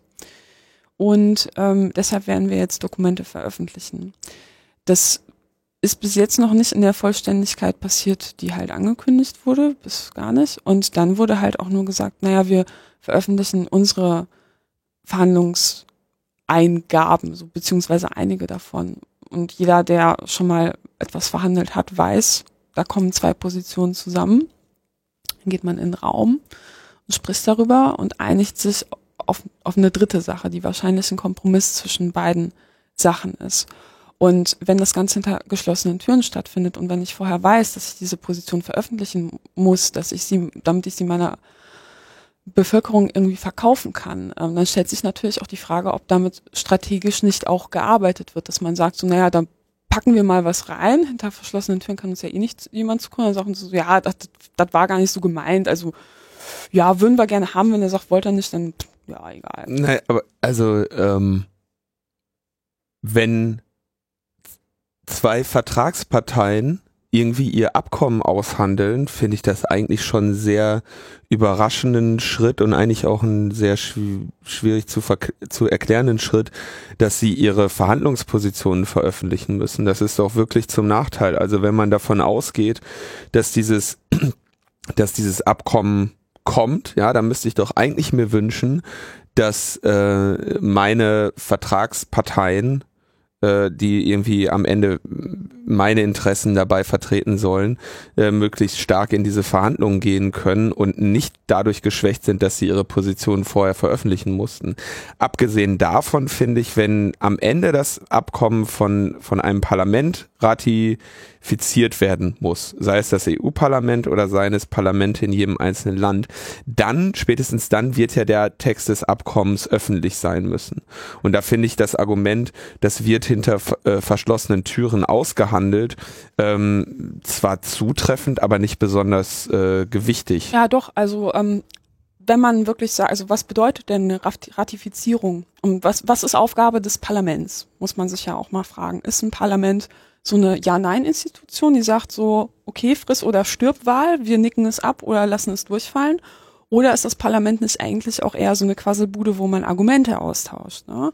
Und das Problem an dieser Struktur, die wir dort haben, ist, dass die Parlamente ja selber gar nichts mehr dran ändern können. Und da wird halt wirklich krasser Druck aufgebaut. Also entweder wollt ihr das genauso, wie wir es haben, oder ihr bekommt es gar nicht. Und das ist, glaube ich, nicht der Weg, den man da gehen sollte, sondern man sollte eher sagen, so, naja, vielleicht gibt es gute Argumente. Vielleicht ähm, gibt es einen Kompromiss, nicht nur zwischen ähm, Kommission, also ne, zwischen den beiden Verhandlungsführern, sondern auch vielleicht zwischen den Parlamenten. So. Und die werden da ja gar nicht einbezogen. Und mit diesem, ähm, dieser strategischen Frage ähm, würde ich nochmal ergänzen, dass wenn man das so ein bisschen spieltheoretisch sieht, man sehen muss, dass es halt nicht nur dieses eine Spiel gibt, sage ich mal, zwischen ähm, äh, den Verhandlungsführern von USA und EU, sondern das hat unglaublich viel mehr Ebenen. Da gibt es ganz viele andere Interessengruppen. Das ist ja nicht so Nationalstaat gegen Nationalstaat und wir verteidigen unsere Interessen, sondern gibt es noch die Lobbygruppen, die manchmal einige Interessen teilen, einige nicht. Dann gibt es noch die Parlamente. Das ist, hat unglaublich viel mehr Ebenen. Und indem du es von Anfang an so framest, dass du sagst so, das ist ein Abkommen zwischen USA und EU und es geht darum, unsere Interessen zu schützen, deshalb müssen wir das geheim halten, dann verzerrst du die Realität. Denn ähm, die Interessengruppen, die damit einbezogen werden müssten, ähm, die sitzen nicht am Tisch und das ist ein Problem. Deshalb wird das Ergebnis nicht gut sein.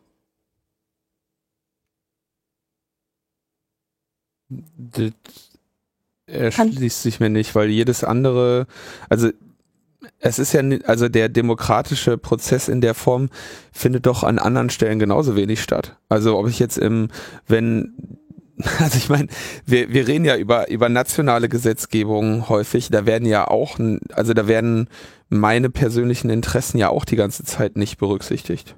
Naja, aber du hast zumindest im, ähm, du hast halt zumindest einen geordneten Prozess, sage ich mal, wo du halt ähm, einen Entwurf hast so und dann, äh, also der Referentenentwurf und dann geht der halt erstmal erste Lesung, Ausschuss, ja, zweite Lesung, dritte Lesung wird es nochmal im Bundestag so, dann ähm, ist der Entwurf öffentlich, dann werden Experten gehört, so, das alles gibt es bei TTIP nicht. Genau, und, aber das die Abgeordneten im EU-Parlament, pass auf, die darüber abstimmen müssen, die müssen in so einen extra Raum gehen, der abgeschottet ist und dann dürfen sie die Dokumente lesen, ja. Und als Abgeordneter bin ich in 90 Prozent der Fälle absolut hilflos ohne meine Mitarbeiter, die mir sagen, was dort eigentlich steht, die vielleicht Juristen sind. So. Aber das ist ja bei jedem, also das ist doch bei jedem anderen Teil nee. leider auch so. Ich meine, nee, so also, krass ist es nicht.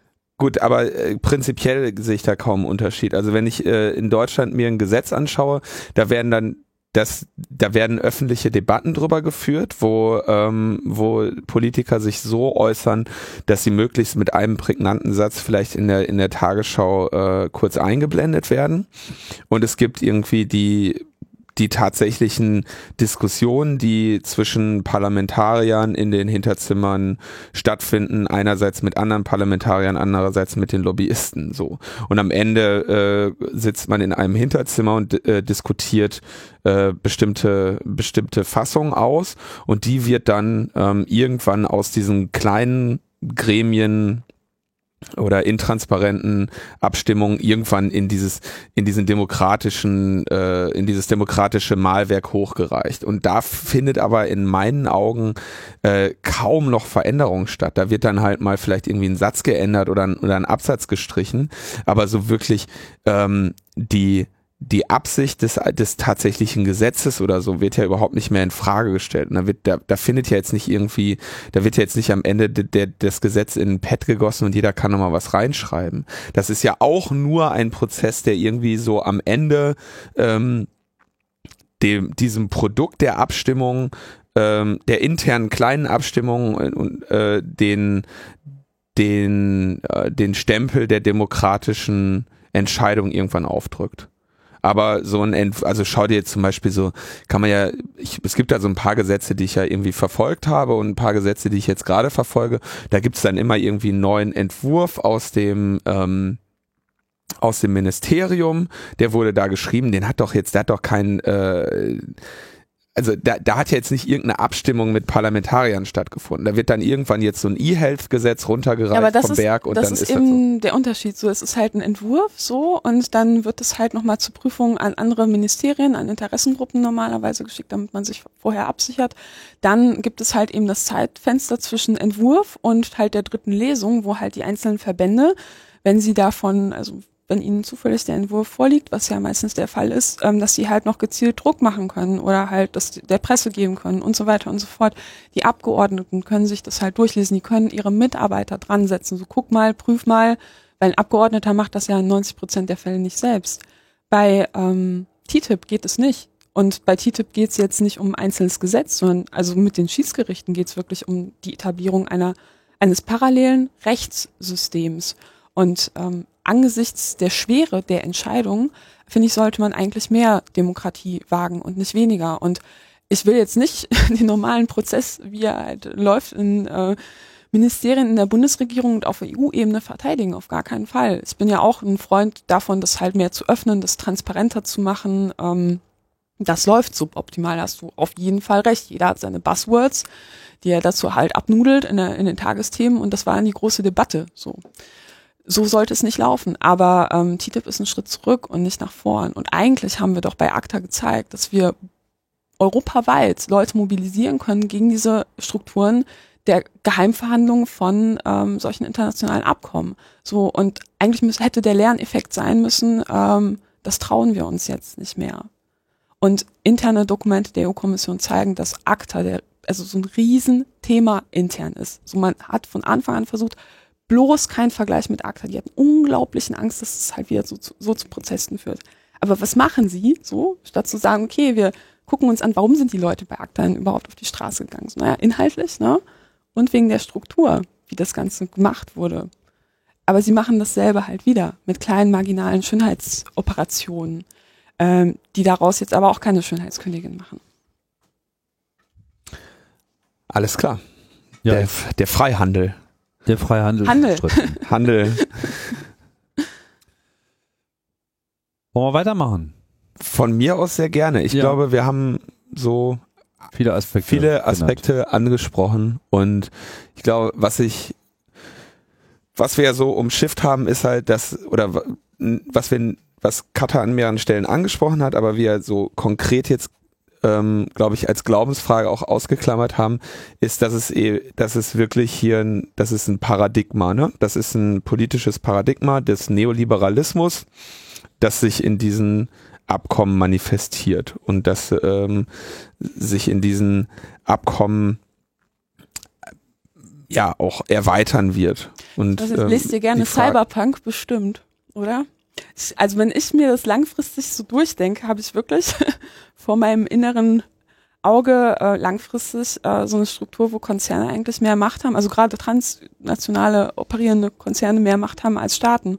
Das ist für mich halt der Fuß in die Tür dafür. Ja. Das möchte ich nicht. Auch wenn ich Cyberpunk mag. Also ich würde sagen, der äh, unbestritten umstrittenste Teil ist wirklich die Sache mit den Schiedsgerichten, über die konkreten Auswirkungen der einzelnen äh, Aspekte des äh, Abkommens kann man auch derzeit eigentlich wenig sagen, weil einfach noch nicht so richtig viel klar ist, nur die Art und Weise, wie darüber dann letztlich entschieden werden soll, die ähm, nährt auf jeden Fall ähm, die Beunruhigung. So. Wer so sagt, hat noch lange nicht fertig. Kommen wir zu einfacheren äh, Themen der, äh, der Konzernmacht über zivilgesellschaftliches Engagement.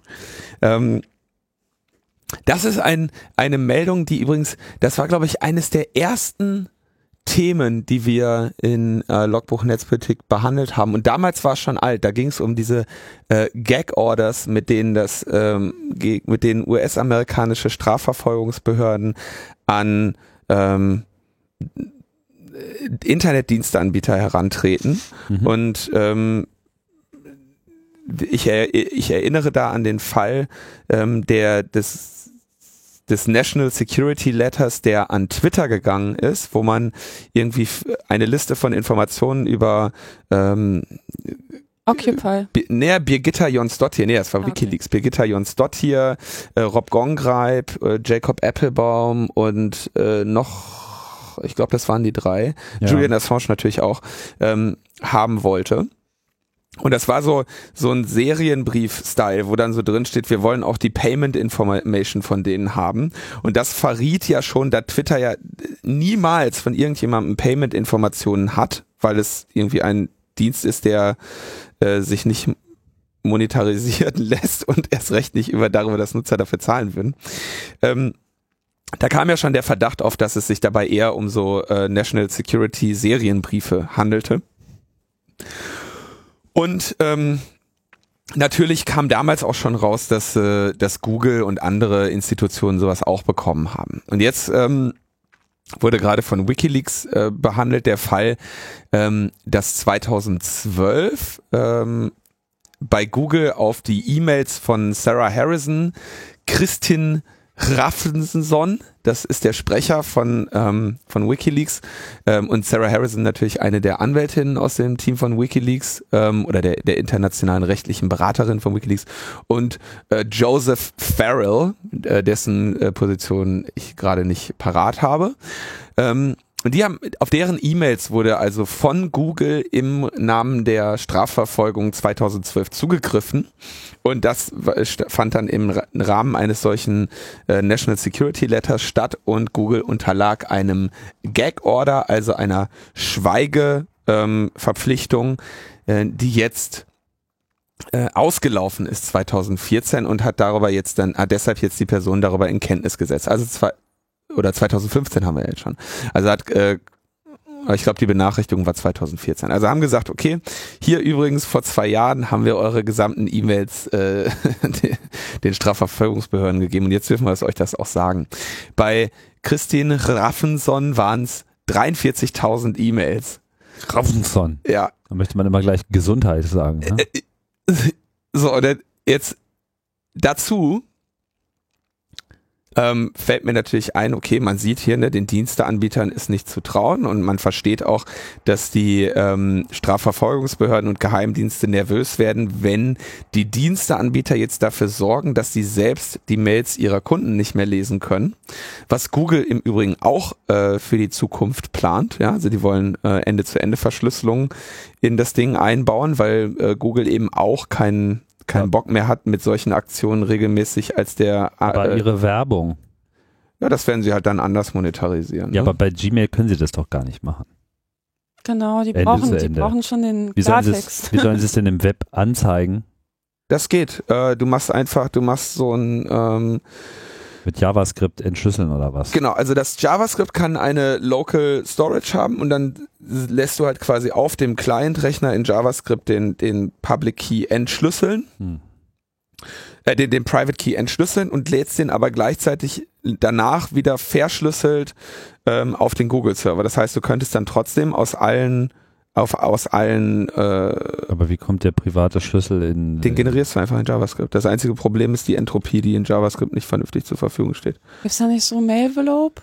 Genau, das, das wäre Mailvelope ist. So Aber wurde stark kritisiert aus Sicherheitsbedenken. Ja, weil weil es halt, äh, also das ist natürlich nicht die reine Lehre, aber es äh, wäre eine besonders schöne ähm, äh, Lösung eben in diesem Problem der Anbieterhaftung äh, oder im, im Problem, dass, dass der Anbieter eben diese Sachen rausgeben muss. Und wenn der Anbieter sagt, nee, das Ende zu Ende verschlüsselt, da können wir gar nicht dran, selbst wenn wir wollen. Aber es will Google ja nicht, weil Google ja also Inhalte basiert ähm, Werbung schaltet. Die analysieren ja wirklich die Mails. Von daher glaube ich, klar ja. könnte man machen, aber Google wäre jetzt nicht mein erster Verdächtiger für die Einführung. Da wäre ich mir nicht so sicher. Also schau mal, ähm, WhatsApp hat das gemacht, nachdem der Laden für 19 Milliarden gekauft wurde. Also Facebook hat sich 19 Milliarden diese Bude kosten lassen und hat als irgendwie einen der ersten Schritte ähm, da die, mit, die Text Secure Ende-zu-Ende Verschlüsselung ähm, einbauen lassen.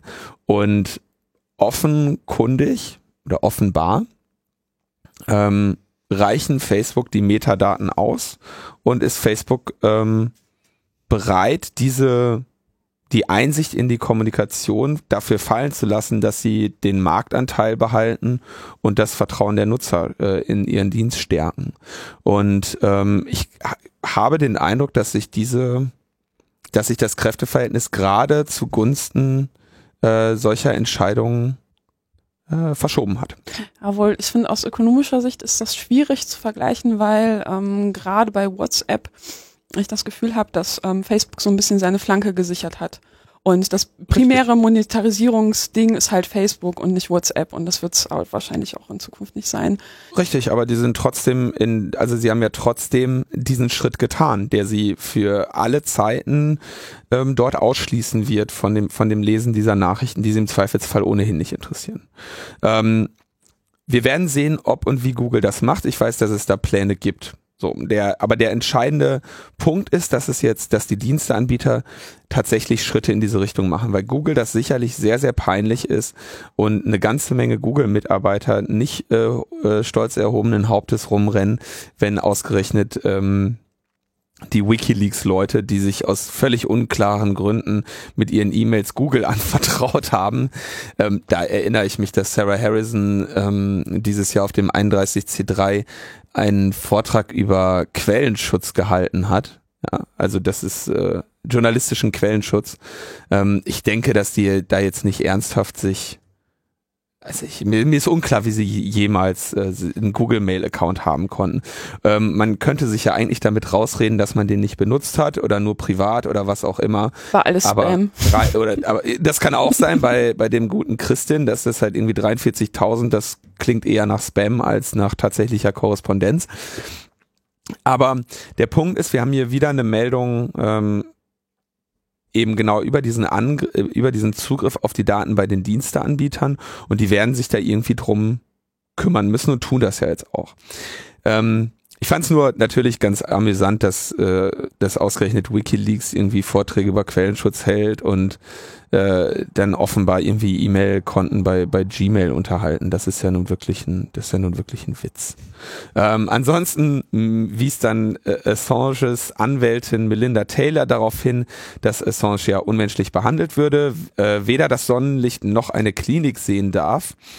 Ähm, und gleichzeitig hat sie aber angekündigt, weil Großbritannien nämlich gesagt hat, sollte ähm, der europäische Haftbefehl gegen ihn aufgehoben werden und er aus der ähm, aus der ecuadorianischen Botschaft äh, raustreten wollen und sich als freier Mann fühlen, dann würden sie ihn trotzdem sofort verhaften, weil er ja gegen ihre Auflagen verstoßen hat. Ja, das heißt, er ist ja, ähm, also er ist ja nun mal geflohen. Geflohen. Und äh, er hatte Auflagen, gegen die hat er verstoßen. Er wird ja nicht straffrei äh, drum herum kommen. Völlig unerheblich davon, äh, ob er, äh, ob er in allen Punkten freigesprochen wird oder nicht. Ja, wenn ich, als wenn ich unschuldig in U-Haft bin, ja, als kleiner Vergleich, und ich breche aus diesem Gefängnis aus, äh, weil ich im, im Namen eines äh, klassischen Actionfilm-Plots meine Unschuld beweisen muss und das tue und dann irgendwie äh, äh, hocherhobenen Hauptes äh, mit dem Beweis zurückkomme, dass ich es nicht war, dann werde ich trotzdem noch vor Gericht stehen, weil ich aus weil ich äh, aus aus der Urhaft ausgebrochen bin. Die Linus Identity. ja, aber also in dieser Situation befindet sich äh, Julian Assange und das war äh, sicherlich für seine, auch für seine Anwältin nicht äh, schwierig abzusehen, dass das so sein würde.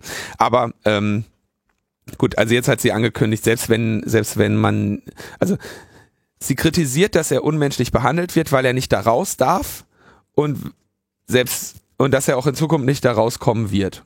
Okay. Wobei natürlich diese, diese Situation von Julian Assange wirklich äh, bedauerlich ist. Das Einzige, was ich mir noch schlimmer vorstellen könnte, ist, wäre, wenn er irgendwie für den Rest seines Lebens äh, in einem US-amerikanischen Militärgefängnis sitzen müsste, wie zum Beispiel äh, unsere gute Chelsea Manning. Hm. Hm. Ja, aber dafür haben sie ja andere Leute eingeknastet. Das ist, äh, du sprichst auf Barrett Brown an. Tu ich. Barrett Brown ist ein äh, Journalist, der ähm, jetzt gerade in den USA ähm, verurteilt wurde. Und zwar geht die Vorgeschichte schon ein bisschen äh, länger zurück. Ähm, wir erinnern uns, es gab Anonymous, die ursprünglich äh, mit ihr hauptsächlich durch Denial of Service Angriffe äh, aufgefallen sind. Und dann gab es äh, aus Anonymous hervorgehend äh, die Gruppe LALSEC, ähm, die dann für einige Monate relativ frei alle möglichen Webseiten und äh, Firmen gehackt hat und ähm, die dort erbeuteten Daten auch relativ äh, frei zugänglich gemacht hat. Ähm, unter anderem, und das war so der, der größte oder der, der äh, wie soll man sagen, der weitreichendste und politisch brisanteste Hack von, von Lalzek, ähm, der Angriff auf äh, Stratfor, also die, die Firma Strategic Forecast, die sich mit, ähm, mit, mit internationalen wirtschaftlichen und diplomatischen Auseinandersetzungen beschäftigen äh, und die ihre Analysen und Informationen, ähm, ich glaube, im im Rahmen eines so eines Abo-Modells halt zugänglich machen. Ja, mhm. Das soll quasi so der, der, der ein Wirtschaftsintelligence-Dienst sein. Ja, nicht unbedingt ein Geheimdienst, aber ähm, ja, nicht nur Wirtschaft, sondern generell Politik. So. Genau, da kann man, konnte man sich irgendwie äh, anmelden. da, da sind halt, äh, da ist Lulzek reinmarschiert und in diesem Fall, der war in mehrerer, in mehrerer Hinsicht, in mehrerlei Hinsicht ähm, sehr brisant, weil das FBI zu diesem Zeitpunkt schon Hector Monsegur alias Sabu, einen der eine der führenden äh, Persönlichkeiten in diesem ganzen Lalsec-Bereich ähm, an den Eiern hatte. Die saßen quasi die ganze Zeit neben dem und haben ihn ähm, haben ihm über die Schulter geschaut und haben ihn haben quasi Kenntnis davon gehabt, dass dieser Angriff auf Stratfor äh, geplant ist. Und sie haben ihn nicht verhindert, sondern sich angeschaut und wollten, also haben sich angeschaut, dass er stattfindet und wollten quasi, ähm, haben das billigend in Kauf genommen, um endlich etwas gegen diese Leute auch in der Hand zu haben. Gleichzeitig war, hatte Lalsex zu diesem Zeitpunkt ähm, Kontakte zu WikiLeaks, wo ja auch diese äh, bei Stratfor erbeuteten Daten unter anderem, ich glaube, fünf Millionen E-Mails dann später veröffentlicht wurden. Das heißt, Lalsec hatte, hatte da eine Kooperation mit, mit WikiLeaks. Und die FBI-Agenten interessierten sich, glaube ich, auch dafür, ob denn nicht eventuell Julian Assange Lalsec zu diesem Hack angestiftet hat, weil dann hätten sie endlich was gegen Julian Assange in der Hand, weil, weil er dann ähm, nicht mehr sich darauf berufen könnte, dass alle diese Daten irgendwo herkommen und plötzlich bei ihm in der Inbox landen und er ist quasi als journalistische Tätigkeit ähm, betreibt, diese Sachen dann auch der Welt zugänglich zu machen, weil er eben eine relativ kompromisslose Veröffentlichungsstrategie fährt, sondern dass er tatsächlich mit einer Agenda Hacks äh, beauftragt. Das war also auch noch, spielte da auch noch eine Rolle. Ähm, und nun auch noch ähm, Barrett Brown, ein ähm, ursprünglich eigentlich ein Journalist mit einfach nur äh, guten Verbindungen und dem Vertrauen von Anonymous, sodass er ähm, ja keine Ahnung, äh, Kenntnis hatte von Dingen. Ja? Äh, von anderen Medien wurde er dann teilweise als, als Sprecher äh, von Anonymous betitelt, was er aber stets von sich gewiesen hat. Und im Rahmen dieses ähm, Stratfor-Hacks äh, rannte dann ähm, das FBI äh, auch bei ihm die Tür ein und ähm, er kam dann in U-Haft und äh, wurde zunächst zwölf Anklagepunkten ausgesetzt, von denen die insgesamt äh, so auf einen äh, auf eine Summe von 105 Jahren Knast gekommen wären. Ähm, dann haben sich äh, Reporter ohne Grenzen und die IFF äh, protestieren in diesen Fall eingemischt. Auch auf dem 31C3 äh, waren äh, äh, Transparente, die seine Freilassung forderten, durchaus präsent. Und äh, zuletzt wurde diese ganze Anklage dann eingedampft auf drei Anklagepunkte mit insgesamt achteinhalb Jahren äh, Höchststrafmaß, wenn man alles addiert. Schnäppchen. Naja, ich meine, von 105 auf 8 ist schon echt schon mal ganz korrekt. Und jetzt ist ganz interessant, welche Verbliebenen das denn jetzt waren, ja. Also wie gesagt, es ging eigentlich um nichts Geringeres als den Angriff auf Stratfor und Sprecher von Anonymous und Hasse nicht gesehen äh, zu sein. Geblieben ist die Bedrohung eines FBI-Beamten per Video, weil er irgendwie in einem YouTube-Video gesagt hat, keine Ahnung, der äh, dieser und jener FBI-Beamte äh, ist ein Arschloch, den dem Mist. möchte ich schaden. Ich beabsichtige dem zu schaden. Haben wir jetzt schon eigentlich jemanden bedroht? Haben wir jetzt schon, Wir noch sind nicht. wir schon zu weit gegangen? Ähm, dann äh, das Behindern einer Hausdurchsuchung, äh, weil er mit Hilfe seiner Mutter einen Laptop vor den Ermittlern versteckt hat, die sein Haus durchsucht haben. Er sagt natürlich, er ist Journalist und hat das zum Schutz seiner Quellen getan. Aber die sagen, die, äh, die, die Ankläger haben gesagt, nee, du hast damit unsere Hausdurchsuchung ähm, behindert, ja Terror. wusste nicht, dass man, wenn die einem die Tür eintreten und, und alle Schränke aufreißen, dass man da auch noch irgendwie sie dabei unterstützen muss. Ja, Ähm, ist mir auch neu. und dann, er habe nach dem Stratfor-Hack mit Verantwortlichen des Unternehmens Kontakt aufgenommen und sich als Vermittler zu Anonymous angeboten. Und das ist natürlich durchaus eine, eine Grenze, die er, ähm, die er da überschritten hat. Aber jetzt kommt's.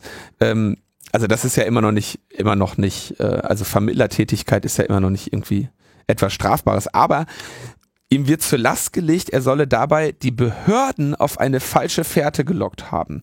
Denn als er quasi als Journalist und Person mit guten Kontakten zu Anonymous Stratfor eine Vermittlerrolle angeboten hat, oder- oder Stratfor angeboten hat, dass er eine Vermittlerrolle übernehmen könne, habe er die Identität des Strat Stratfor-Hackers, nämlich die von Jer Jeremy Hammond, der inzwischen schon äh, zu zehn Jahren verurteilt wurde, weil er von Hector Monsegur verpfiffen wurde, gezielt verschleiert. Und damit mache er sich zum Helfer der Tat. Also das heißt, okay, er hat irgendwie auf Drogenentzug einen FBI-Beamten in einem YouTube-Video bedroht. Er hat bei einer Hausdurchsuchung einen Computer versteckt und er hat ähm, in, in einer Prima privaten Vermittlerrolle zu einer zu einem Anonymous-Opfer nicht der gesagt, wer der, der wahre Täter ist, sondern habe diese Identität verschleiert und sich somit zu einem Helfer nach der Tat gemacht. Das sind tatsächlich die Anklagepunkte, äh, denen er jetzt ausgesetzt war. Zwei Jahre war er schon in U-Haft, um auf diese äh, auf dieses Urteil zu warten, wurde nun zu insgesamt 63 Monaten Haft verurteilt, also knapp fünf Jahren und muss eine Entschädigung in Höhe von 890.000 US-Dollar zahlen. Aha, wofür das jetzt? Für die Ich denke, gegenüber, emotionalen gegenüber Schmerzen. Stratfor. ach so, ich dachte der FBI-Agent, der beleidigt. Das weiß ich nicht. Also da muss ich sagen, da habe ich nicht genau geschaut. Also das kann genauso gut sein, dass es einfach nur an den FBI-Agenten geht. Ähm, Oder ans Schiedsgericht. Und das alles vor dem, das, alles vor dem Hintergrund, dass er sich ein, in April schon zu allem schuldig bekannt hatte, um das Strafmaß irgendwie zu lindern. Mhm. So, das ist natürlich, ähm, wie würde man sowas nennen? Ein, Exempel. ein Ex- genau ein Exempel, das da statuiert wurde in Form eines sehr drakonischen Urteils gegen diesen ähm, jungen Mann. Und ich denke, das ist ein ganz klares Signal an einerseits Aktivisten Journalisten. und andererseits Journalisten, die mit ihnen arbeiten oder die überhaupt mit Leaks arbeiten. Ja, also wie zwei dieser Anklagepunkte sind offenkundiger Quellenschutz eines äh, Journalisten. Ja. Ähm, für die, für die er jetzt da äh, Das verurteilt andere ist wurde. eine, im besten Fall eine Beleidigung, ne? Ja. Oder eine Bedrohung. Äh, ich weiß nicht, ich habe das YouTube-Video jetzt nicht gesehen. Ähm, was wir da schon gemacht haben. Er wird schon irgendwie gesagt haben, I'm gonna kill that motherfucker. Oder keine Ahnung, ich habe es halt nicht gesehen. Mhm. Aber ich kann mir, ich halte ja nach wie vor, ne, also ähm, was Leute auf YouTube, Ich kenne also- wohl deine Quellen nicht. ich glaube nicht, dass dieses YouTube-Video überhaupt noch online ist. Ja, glaube ich auch nicht. Ja. Aber, Aber- du meinst, YouTube ist ja sowieso. Nein, ich, ich, ich halte, also gerade in einem Land, der bei dem, in dem Redefreiheit so groß geschrieben wird wie in den USA, ist es natürlich erstaunlich, dass jemand für etwas, was er in einem offen, also in diesem Video offenbar auch erkennbar nicht besonders guten äh, geistigen Zustand äh, formuliert. Dass, es, dass daraus ihm ein Strick gedreht wird. Ja. Ja. Ja, Also er hatte beziehungsweise, noch- wenn man anfangen würde, jetzt alle mal einzuknasten, die irgendwen irgendwie auf YouTube beleidigt haben oder in der Ko Kommentarspalte euch getrollt haben. So ein, äh, Also naja, Beleidigung, Da muss Beleidigung man, ist ja da muss man so- aber stärker gegen vorgehen. ja, finde ich aber auch, ne? Geht Beleidigung ist ja eh so ein Ding. Also Be Beleidigung kriegst du allenfalls durch äh, äh, gegen Polizisten ne? oder oder äh, sonstige staatliche Würdenträger. Sonst wenn wenn ich jetzt sag Tim du Arschloch, Gegen kannst du hier dokumentiert. Tim ist ein Arschloch. Kannst du mich jetzt anzeigen, wird nicht besonders viel passieren. Sacknase. Nee, das ist ja eine Meinungsäußerung. Wenn du jetzt sagst, äh, Till, ich, äh, Tim, ich hau dir gleich eine rein, wenn du Das das. wär eine das Bedrohung, Das ja. wäre eine Bedrohung. Das wäre ja noch. Dann könnte es. das wäre noch mal. Das wäre Das schon mal, traust du dir eh nicht. Nee, da traue ich mich auch nicht. Bedrohung mache ich nicht. Wir regeln das vor der Tür. Wir sprechen uns später noch. Wir, wir klären das vom Schiedsgericht. Nein, aber, also ich finde das sehr, ähm, es ist natürlich schon ein, ein schockierendes Urteil, wobei man jetzt auch dazu sagen muss, dass er, dass das jetzt, dass ähm, Barrett Brown da sicherlich an einer Grenze äh, agiert hat an einigen Stellen. Ja, ähm, was, was jetzt irgendwie seine journalistische Tätigkeit angeht. Aber es ist ähm, ganz offensichtlich, dass die ähm, amerikanische Justiz da jetzt auch echt klar zeigen will, ne? Hier, Freunde, so Hacktivists äh, Sachen liegen oder so, das ist äh, da, da begebt ihr euch auf, auf sehr dünnes Eis. Und ähm, das sind, wie gesagt, Jeremy Hammond, ähm, zehn Jahre Haft, äh, Barrett Brown jetzt quasi etwas über fünf Jahre Haft und Hector Monsegur, der ähm, zumindest ähm, Jeremy Hammond hier ans Messer geliefert hat, freier Mann. Ne? Ja, so, sowas soll ja in Deutschland bald auch kommen. Es soll ja ein Gesetz kommen, damit die ganzen V-Männer, die äh, Agent Provocateur in irgendwelchen Bewegungen spielen andere Leute zu Straftaten aufrufen, also quasi was da auch Ja. gelaufen ist, ähm, dass sie im Nachhinein Straffreiheit bekommen, weil sonst kann man ja nicht mehr arbeiten. Ne? Ja. Das ist Land ja, of the Free. Ja, das, das, das, das hat auch wieder zwei Effekte. Ne? Das führt zu einer ziemlich üblen Rechtsprechung, einerseits gegenüber den, den Opfern dieser Rechtsprechung, andererseits sät das natürlich eine Zwietracht, die quasi weit oder, oder ein Misstrauen, das weit über den eigentlichen über das eigentliche Risiko hinausgeht, weil du siehst, an diesem Beispiel lernst du eigentlich, dass du selbst dem Anführer deiner eigenen Bewegung, und das war Sabu bei Lalsek, oder ein Anführer ist gut, aber einer der, einer der schillerndsten, wie nennt man das, äh, Primus ante pares oder was? Der Beste untergleichen oder sowas, ähm, dass du selbst denen nicht mehr, nicht mehr trauen kannst, ja. äh, es gibt ja auch Interpares. noch Interpares, sorry, ich bin ja, ich, ich bitte das mit meiner bildungsfernen Sozialisation zu entschuldigen. Es gibt da noch andere krasse Beispiele. Habt ihr von den Tierrechtsaktivisten in Großbritannien gehört? Da war ja auch so ein Fall, da hat jemand tatsächlich Aktivistinnen geschwängert, ja, die Und waren in einer. Beziehung und geheiratet und alles und dran und irgendwann checkt sie so, Moment mal, der war halt nur hier, um halt unsere Tiere, extre extreme radikale Tierrechtsbewegungen zu unterwandern. Hoch, ja. Und ähm, der, die klagt jetzt, ich weiß gar nicht, hat die jetzt schon Recht bekommen? Die hat auf Schadensersatz geklagt, Schmerzensgeld, obwohl ich mir da denke, also so ein, also das, das, das kann man gar, das kann man nicht mit Geld bezahlen. Also das, das ist echt abartig. Das war wirklich äh, irre, vor allem, weil das waren ja echt irgendwie so ein paar, äh, also ich meine, die waren jetzt wirklich keine Bedrohung für, für die, für das gemeinschaftliche Zusammenleben. Das waren halt irgendwie so ein paar, paar Tierschutz-Hippies, ne? Und die wurden da irgendwie massiv unterwandert von V-Männern, die da, äh, ja, also das war, das ist wirklich, das sind wirklich skurrile Geschichten, ähm, die aber leider eben eine Signalwirkung haben, die ähm, auf die es, glaube ich, auch bei diesen, bei diesen Urteilen geht. Genau. Bei Barrett Brown. Ja. Äh, bleibt zu hoffen, dass das noch in irgendeiner Form eine Revision erfährt, auch wenn es jetzt danach erstmal nicht aussieht. So, nach nur einer anderthalb Stunde kommen wir zu unserem beliebten Teil der Kurzmeldung. Genau, da haben wir einmal jetzt eine, also das ist wirklich, Katharina, dich interessiert ja Vorratsdatenspeicherung. Kaum, kaum, seit 2007 kaum. Jetzt, äh, jetzt hat die EU-Kommission angekündigt, ich glaube, zuletzt hatten sie vor ein paar Wochen gesagt, sie machen jetzt eine neue Vorratsdatenspeicherungsrichtlinie oder so. Ne? Die EU? Nein, ich glaube, es wurde nur gefordert. Ach so, genau. Äh, ich weiß da gar nicht mehr den aktuellen Von der CDU wahrscheinlich. So, doch, soweit ich das in Erinnerung habe. Man müsste ja jetzt da nochmal und man kann ja nicht sein, dass und ich glaube, ihr hattet das schon mal vor zwei Wochen in eurem Podcast. Ja, ja. Ne? Aber jetzt haben sie gesagt, sie, sie planen auf jeden Fall keine neue Vorratsdatenspeicherung. Also aktueller Stand, dass das VDS-Ometer momentan äh, in dieser Woche keine neue Vorratsdatenspeicherung auf EU-Ebene geplant. Vielleicht kann man ja so ein Barometer einführen, so mit Orange, Rot und Gelb. so, äh, wie ist der Stand der Vorratsdatenspeicherung? Weil ganz ehrlich, also das verfolgt uns wie so ein wiederkehrender Zombie.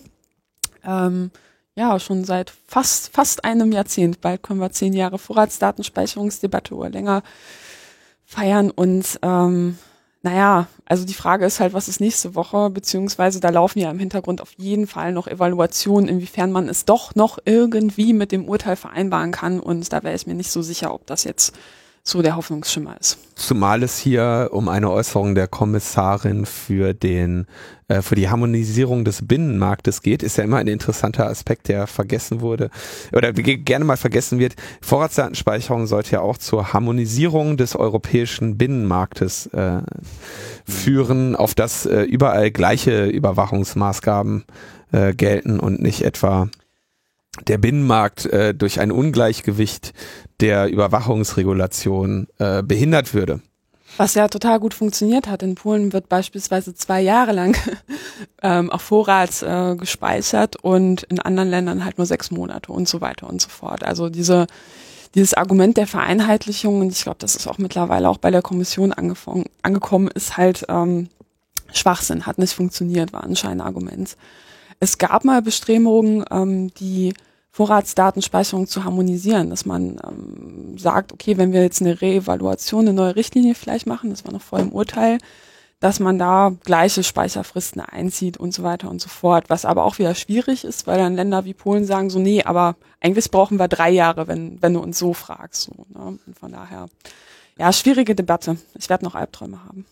Aber ich habe, ich sehe derzeit wirklich äh, keine guten Karten. Also es hat eine Orientierungsdebatte gegeben äh, in der EU-Kommission und da war man sich dann schnell einig, dass man halt so gegen das EuGH äh, offensichtlich wenig Möglichkeiten sieht und auch so ein vorpreschender äh, Oettinger, der dann in seinen politischen CDU-Ambitionen dann gerne mal sowas fordert, wird dann nicht äh, ausreichend ernst genommen äh, und äh, überhaupt auch, äh, man verweist da darauf, dass er ja ja, können ja alle nach wie vor ihre nationalen Regelungen äh, finden, solange sie mit dem EuGH-Gesetz vereinbar sind, was ja eigentlich kaum welche sind.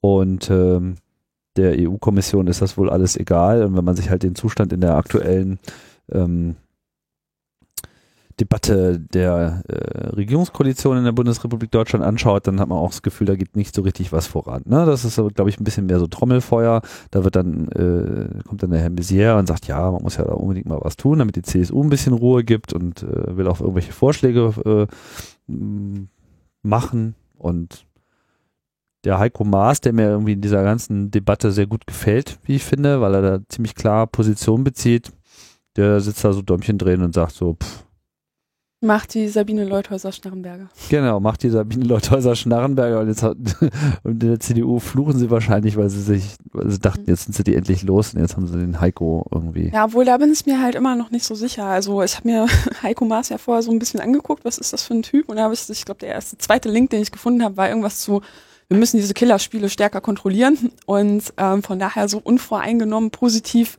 ihm gegenüber eingestellt bin ich nicht es besteht immer das Risiko, dass es halt auch so ein bisschen öffentliches Theater ist und damit jeder so ein bisschen seine Wählerklientel bedient, so, ne? Dass man in der SPD signalisiert, so, ja, wir wollen über 25 Prozent hinaus, wir sind die Volkspartei.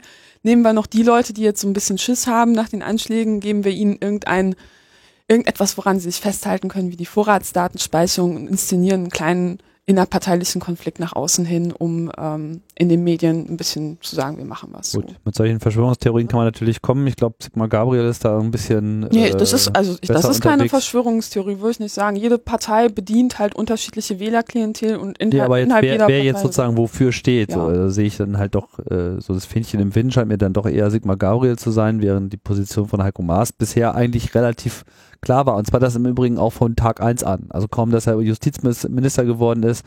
Es war, glaube ich, sein allererstes Statement. Ne? Ich erinnere mich noch, wo dann äh, Herr Misier dann gleich ein Gespräch mit ihm geführt hat, weil er dann irgendwie so forsch so, ja, hier, nee, VDS ist ja tot, lass mal mal sein. Und dann so, wir müssen reden.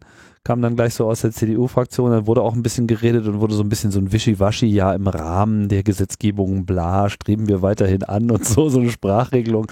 Aber eigentlich hat er sich da nicht groß dran gehalten. Naja, wie auch immer kann man äh, so oder so bewerten. Ich sag nur, mir gefiel das bisher äh, ganz äh, gut, weil es irgendwie relativ klare Worte waren und Also ja, weiter so, He Heiko Maas, ähm, genau, bravo. go for it. Go Heiko, go. Dann hat der EU-Rechtsausschuss äh, seine eineinhalb Jahre währende Aufarbeitung der Edward Snowden-Enthüllungen abgeschlossen. Ähm, und zwar der EU-Rechtsausschuss des Europarats, weil ich mir mich, mich habe aufklären lassen, dass der Europarat kein, EU, kein reines EU-Organ ist, sondern ein europäischer Staatenbund, dem auch Nicht-EU-Mitglieder wie Russland und die Türkei angehören. Ja, es gibt nämlich den. Europäischen Rat und der Europarat. Das ist nochmal, das muss man halt trennen. Ich erinnere mich, das war in Ja, ja, einer das- Folge von ähm, Fokus Europa, war das von der jungen Dame, die du dazu Gast oder die war wahrscheinlich genau, gar nicht weil so es, jung, weil es, sie so na, also das, das, das muss man echt auseinanderhalten. Also es gibt das EU-Geflecht ist, besteht halt aus Kommission, Parlament, Rat. Das sind sozusagen die drei großen EU-Institutionen, die sich ja auch immer auf alles einigen müssen. Dann gibt's noch einen Europarat. Das hat aber damit überhaupt nichts zu tun. Das ist was ganz anderes. Okay, und der hat Also Rat der Europäischen Union versus Europarat. Ja, unglaublich, unglaublich. so ist das. Das machen die alles nur, um uns zu verwirren. ja, ja, es Auf jeden- ihnen auch. Auf jeden Fall in diesem Bericht sagen sie, ja, wir brauchen äh, Verschlüsselung und Dezentralisierung. Wir brauchen in internationalen Vereinbarungen äh, eine eine äh, Berufung auf die äh, Menschenrechtscharta der äh, Europäischen Union. Und wir sollen einen ordentlichen rechtlichen Schutz vor Massenüberwachung anstreben, aber bis, bis wir den haben, äh, bleibt uns nichts als Verschlüsselung und Dezentralisierung. Das Interessante ist, dieser Bericht wurde vorgelegt von Peter Omzig und der ist von den Christdemokraten. Das heißt, wenn man, sobald man selbst Christdemokraten mal in ein äh, Gremium schickt, das nichts zu entscheiden hat, dann äh, machen die auch vernünftige Berichte. Ja, also es ist sehr, sehr interessant, wie das Setting einer äh, eines politischen Gremiums eben auch ver, ver, verändert, äh, wie wie frei und wie vernünftig man sich da einfach mal äußert, weil grundsätzlich ist das ja ähm, wirklich einfach mal eine sehr rationale und sinnvolle Erwägung, die da getätigt wird. Nicht nur, weil es äh, meine, äh, weil sie sich mit meiner Einschätzung deckt, sondern auch, weil sie äh, sich mit Argumenten äh, und äh, so auseinandersetzt, im Gegensatz zu vielen anderen. Das also ganz interessant vom Europarat. Und dann gab es noch eine, eine Randmeldung, ähm, die ich aber ganz interessant finde. Ähm, und zwar wurde letzte Woche vom Spiegel ein relativ größerer Teil äh, Dokumente gedumpt. Da wurde in dem begleitenden Artikel auch gar nicht so viel zu geschrieben. Also nicht jedes dieser Dokumente, was sich dann online wiederfand, äh, wurde im, im Spiegel jetzt großartig genauestens erwähnt. Und da fand sich dann, ähm, also Spiegel schrieb, das wäre der Quellcode, aber es war natürlich nicht der Quellcode, sondern das war das Kompilat in irgendeiner ähm, ASCII-Kodierung, wahrscheinlich wie Base 64 oder sowas, ich habe nicht genau drauf geschaut. Es war auf jeden Fall quasi ein Ausschnitt aus einem Keylogger aus den Snowden-Leaks. Da haben sie gesagt, dieser Keylogger ist aus dem Besitz von, äh, ist ein, ist ein NSA-Tool, ja, aus dem Fundus von Edward Snowden, hier Veröffentlichung auf so einer PDF-Datei irgendwie auf Seite 20 oder so, ne? War wahrscheinlich auch kein Zufall, dass sie das so gemacht haben. Und dann meldeten sich ähm, Malware-Forscher äh, zu äh, Wort, die Regin oder Regin oder wie auch immer man das Ding ausspricht, ähm, schon analysiert hatten. Re Regin? Regin? Äh, Regine? Regine? Regine. wir wissen- Regine. Das Ding halt, Engin, Regin, keine Ahnung, der, der, der, der, das, äh, die Star, die Trojaner Suite äh, der NSA.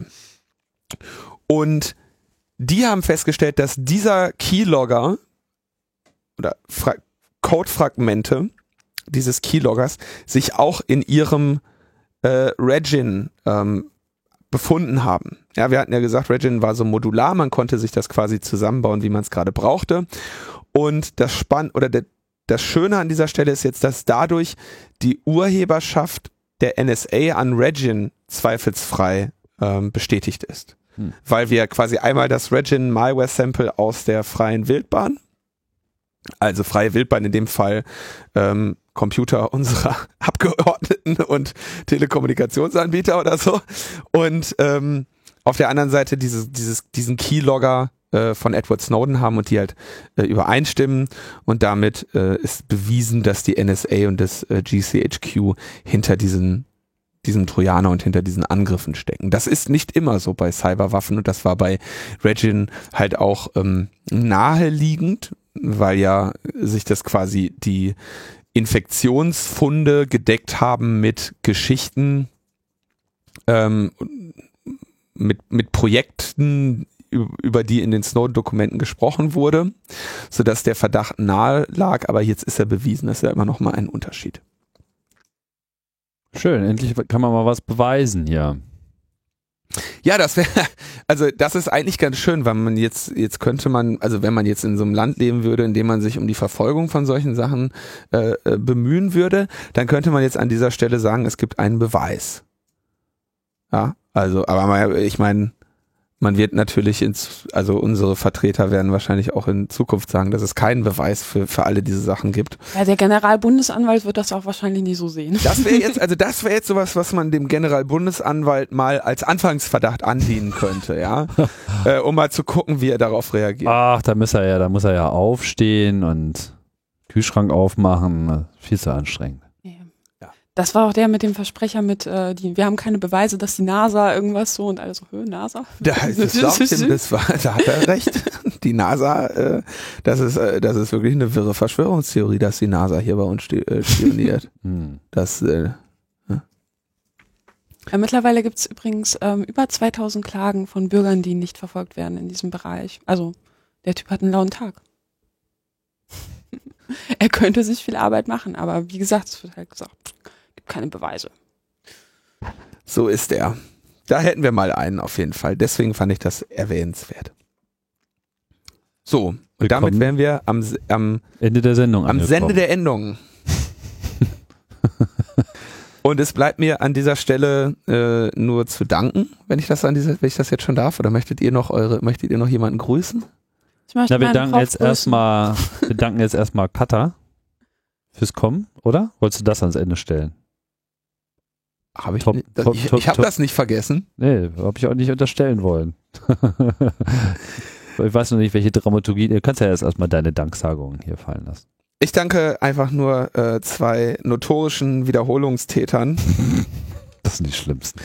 Das sind die besten. Und zwar äh, Benjamin und Till. Die wissen Bescheid. Wir wissen Bescheid, ihr wisst Bescheid. Und jetzt darfst du Katha danken. Ja, Katha, vielen Dank Ich danke, also wollt fürs ihr, Kommen. ach, ja, danke, kein Ding. Naja. Wie viel bist du denn so unterwegs? Du bist ja eigentlich in Hamburg, äh, aber du reist viel. Nee, nee, nee, ich bin gar nicht in Hamburg. Ach, du bist gar nicht in Hamburg, ist alles nur. Ja, ich verschleier das immer so, wo ich eigentlich wohne. Ich, ich dachte jetzt so. Nee, gestern war ich in Hamburg, ähm, deshalb wollte ich auch noch meinen Freund, äh, nicht meinen Freund, meinen Prof grüßen. Mit dir das schneiden. nee, nee, auf keinen Ähm, Fall. das bleibt so. Ja, Für immer und ewig. Internet. ja, auf jeden Fall möchte ich meinen Prof grüßen. Da war ich gestern. Ich war gestern in Hamburg und schreibe gerade meine Masterarbeit. Und ja, dann danke ich der S-Bahn, dass sie zu spät gekommen ist. Und euch danke ich nicht, weil ihr keinen Kaffee hattet. So, ja, wir sind richtig fiese Säue. Da steht da Kaffeemaschine. Ja, aber da ist gerade Und was ist Kaffee. hier mit der Mate? Gib die Mate wieder Das ist her. nicht dasselbe. Das ist, ey, das ist, die Mate war eine Investition. Die Mate war eine Investition, die ich an dieser Stelle gerne geschützt hätte. In mich. ohne ordentliches Presswerk ist hier kein, kein, kein Boden gut zu machen bei Katar. Ja, ihr hört von meinem Anwalt und bis demnächst. Ja, das legen wir, legen wir dem Schiedsgericht vor. Jo, das war's. Danke fürs Zuhören. Tschüss, bis bald. Ciao, ciao.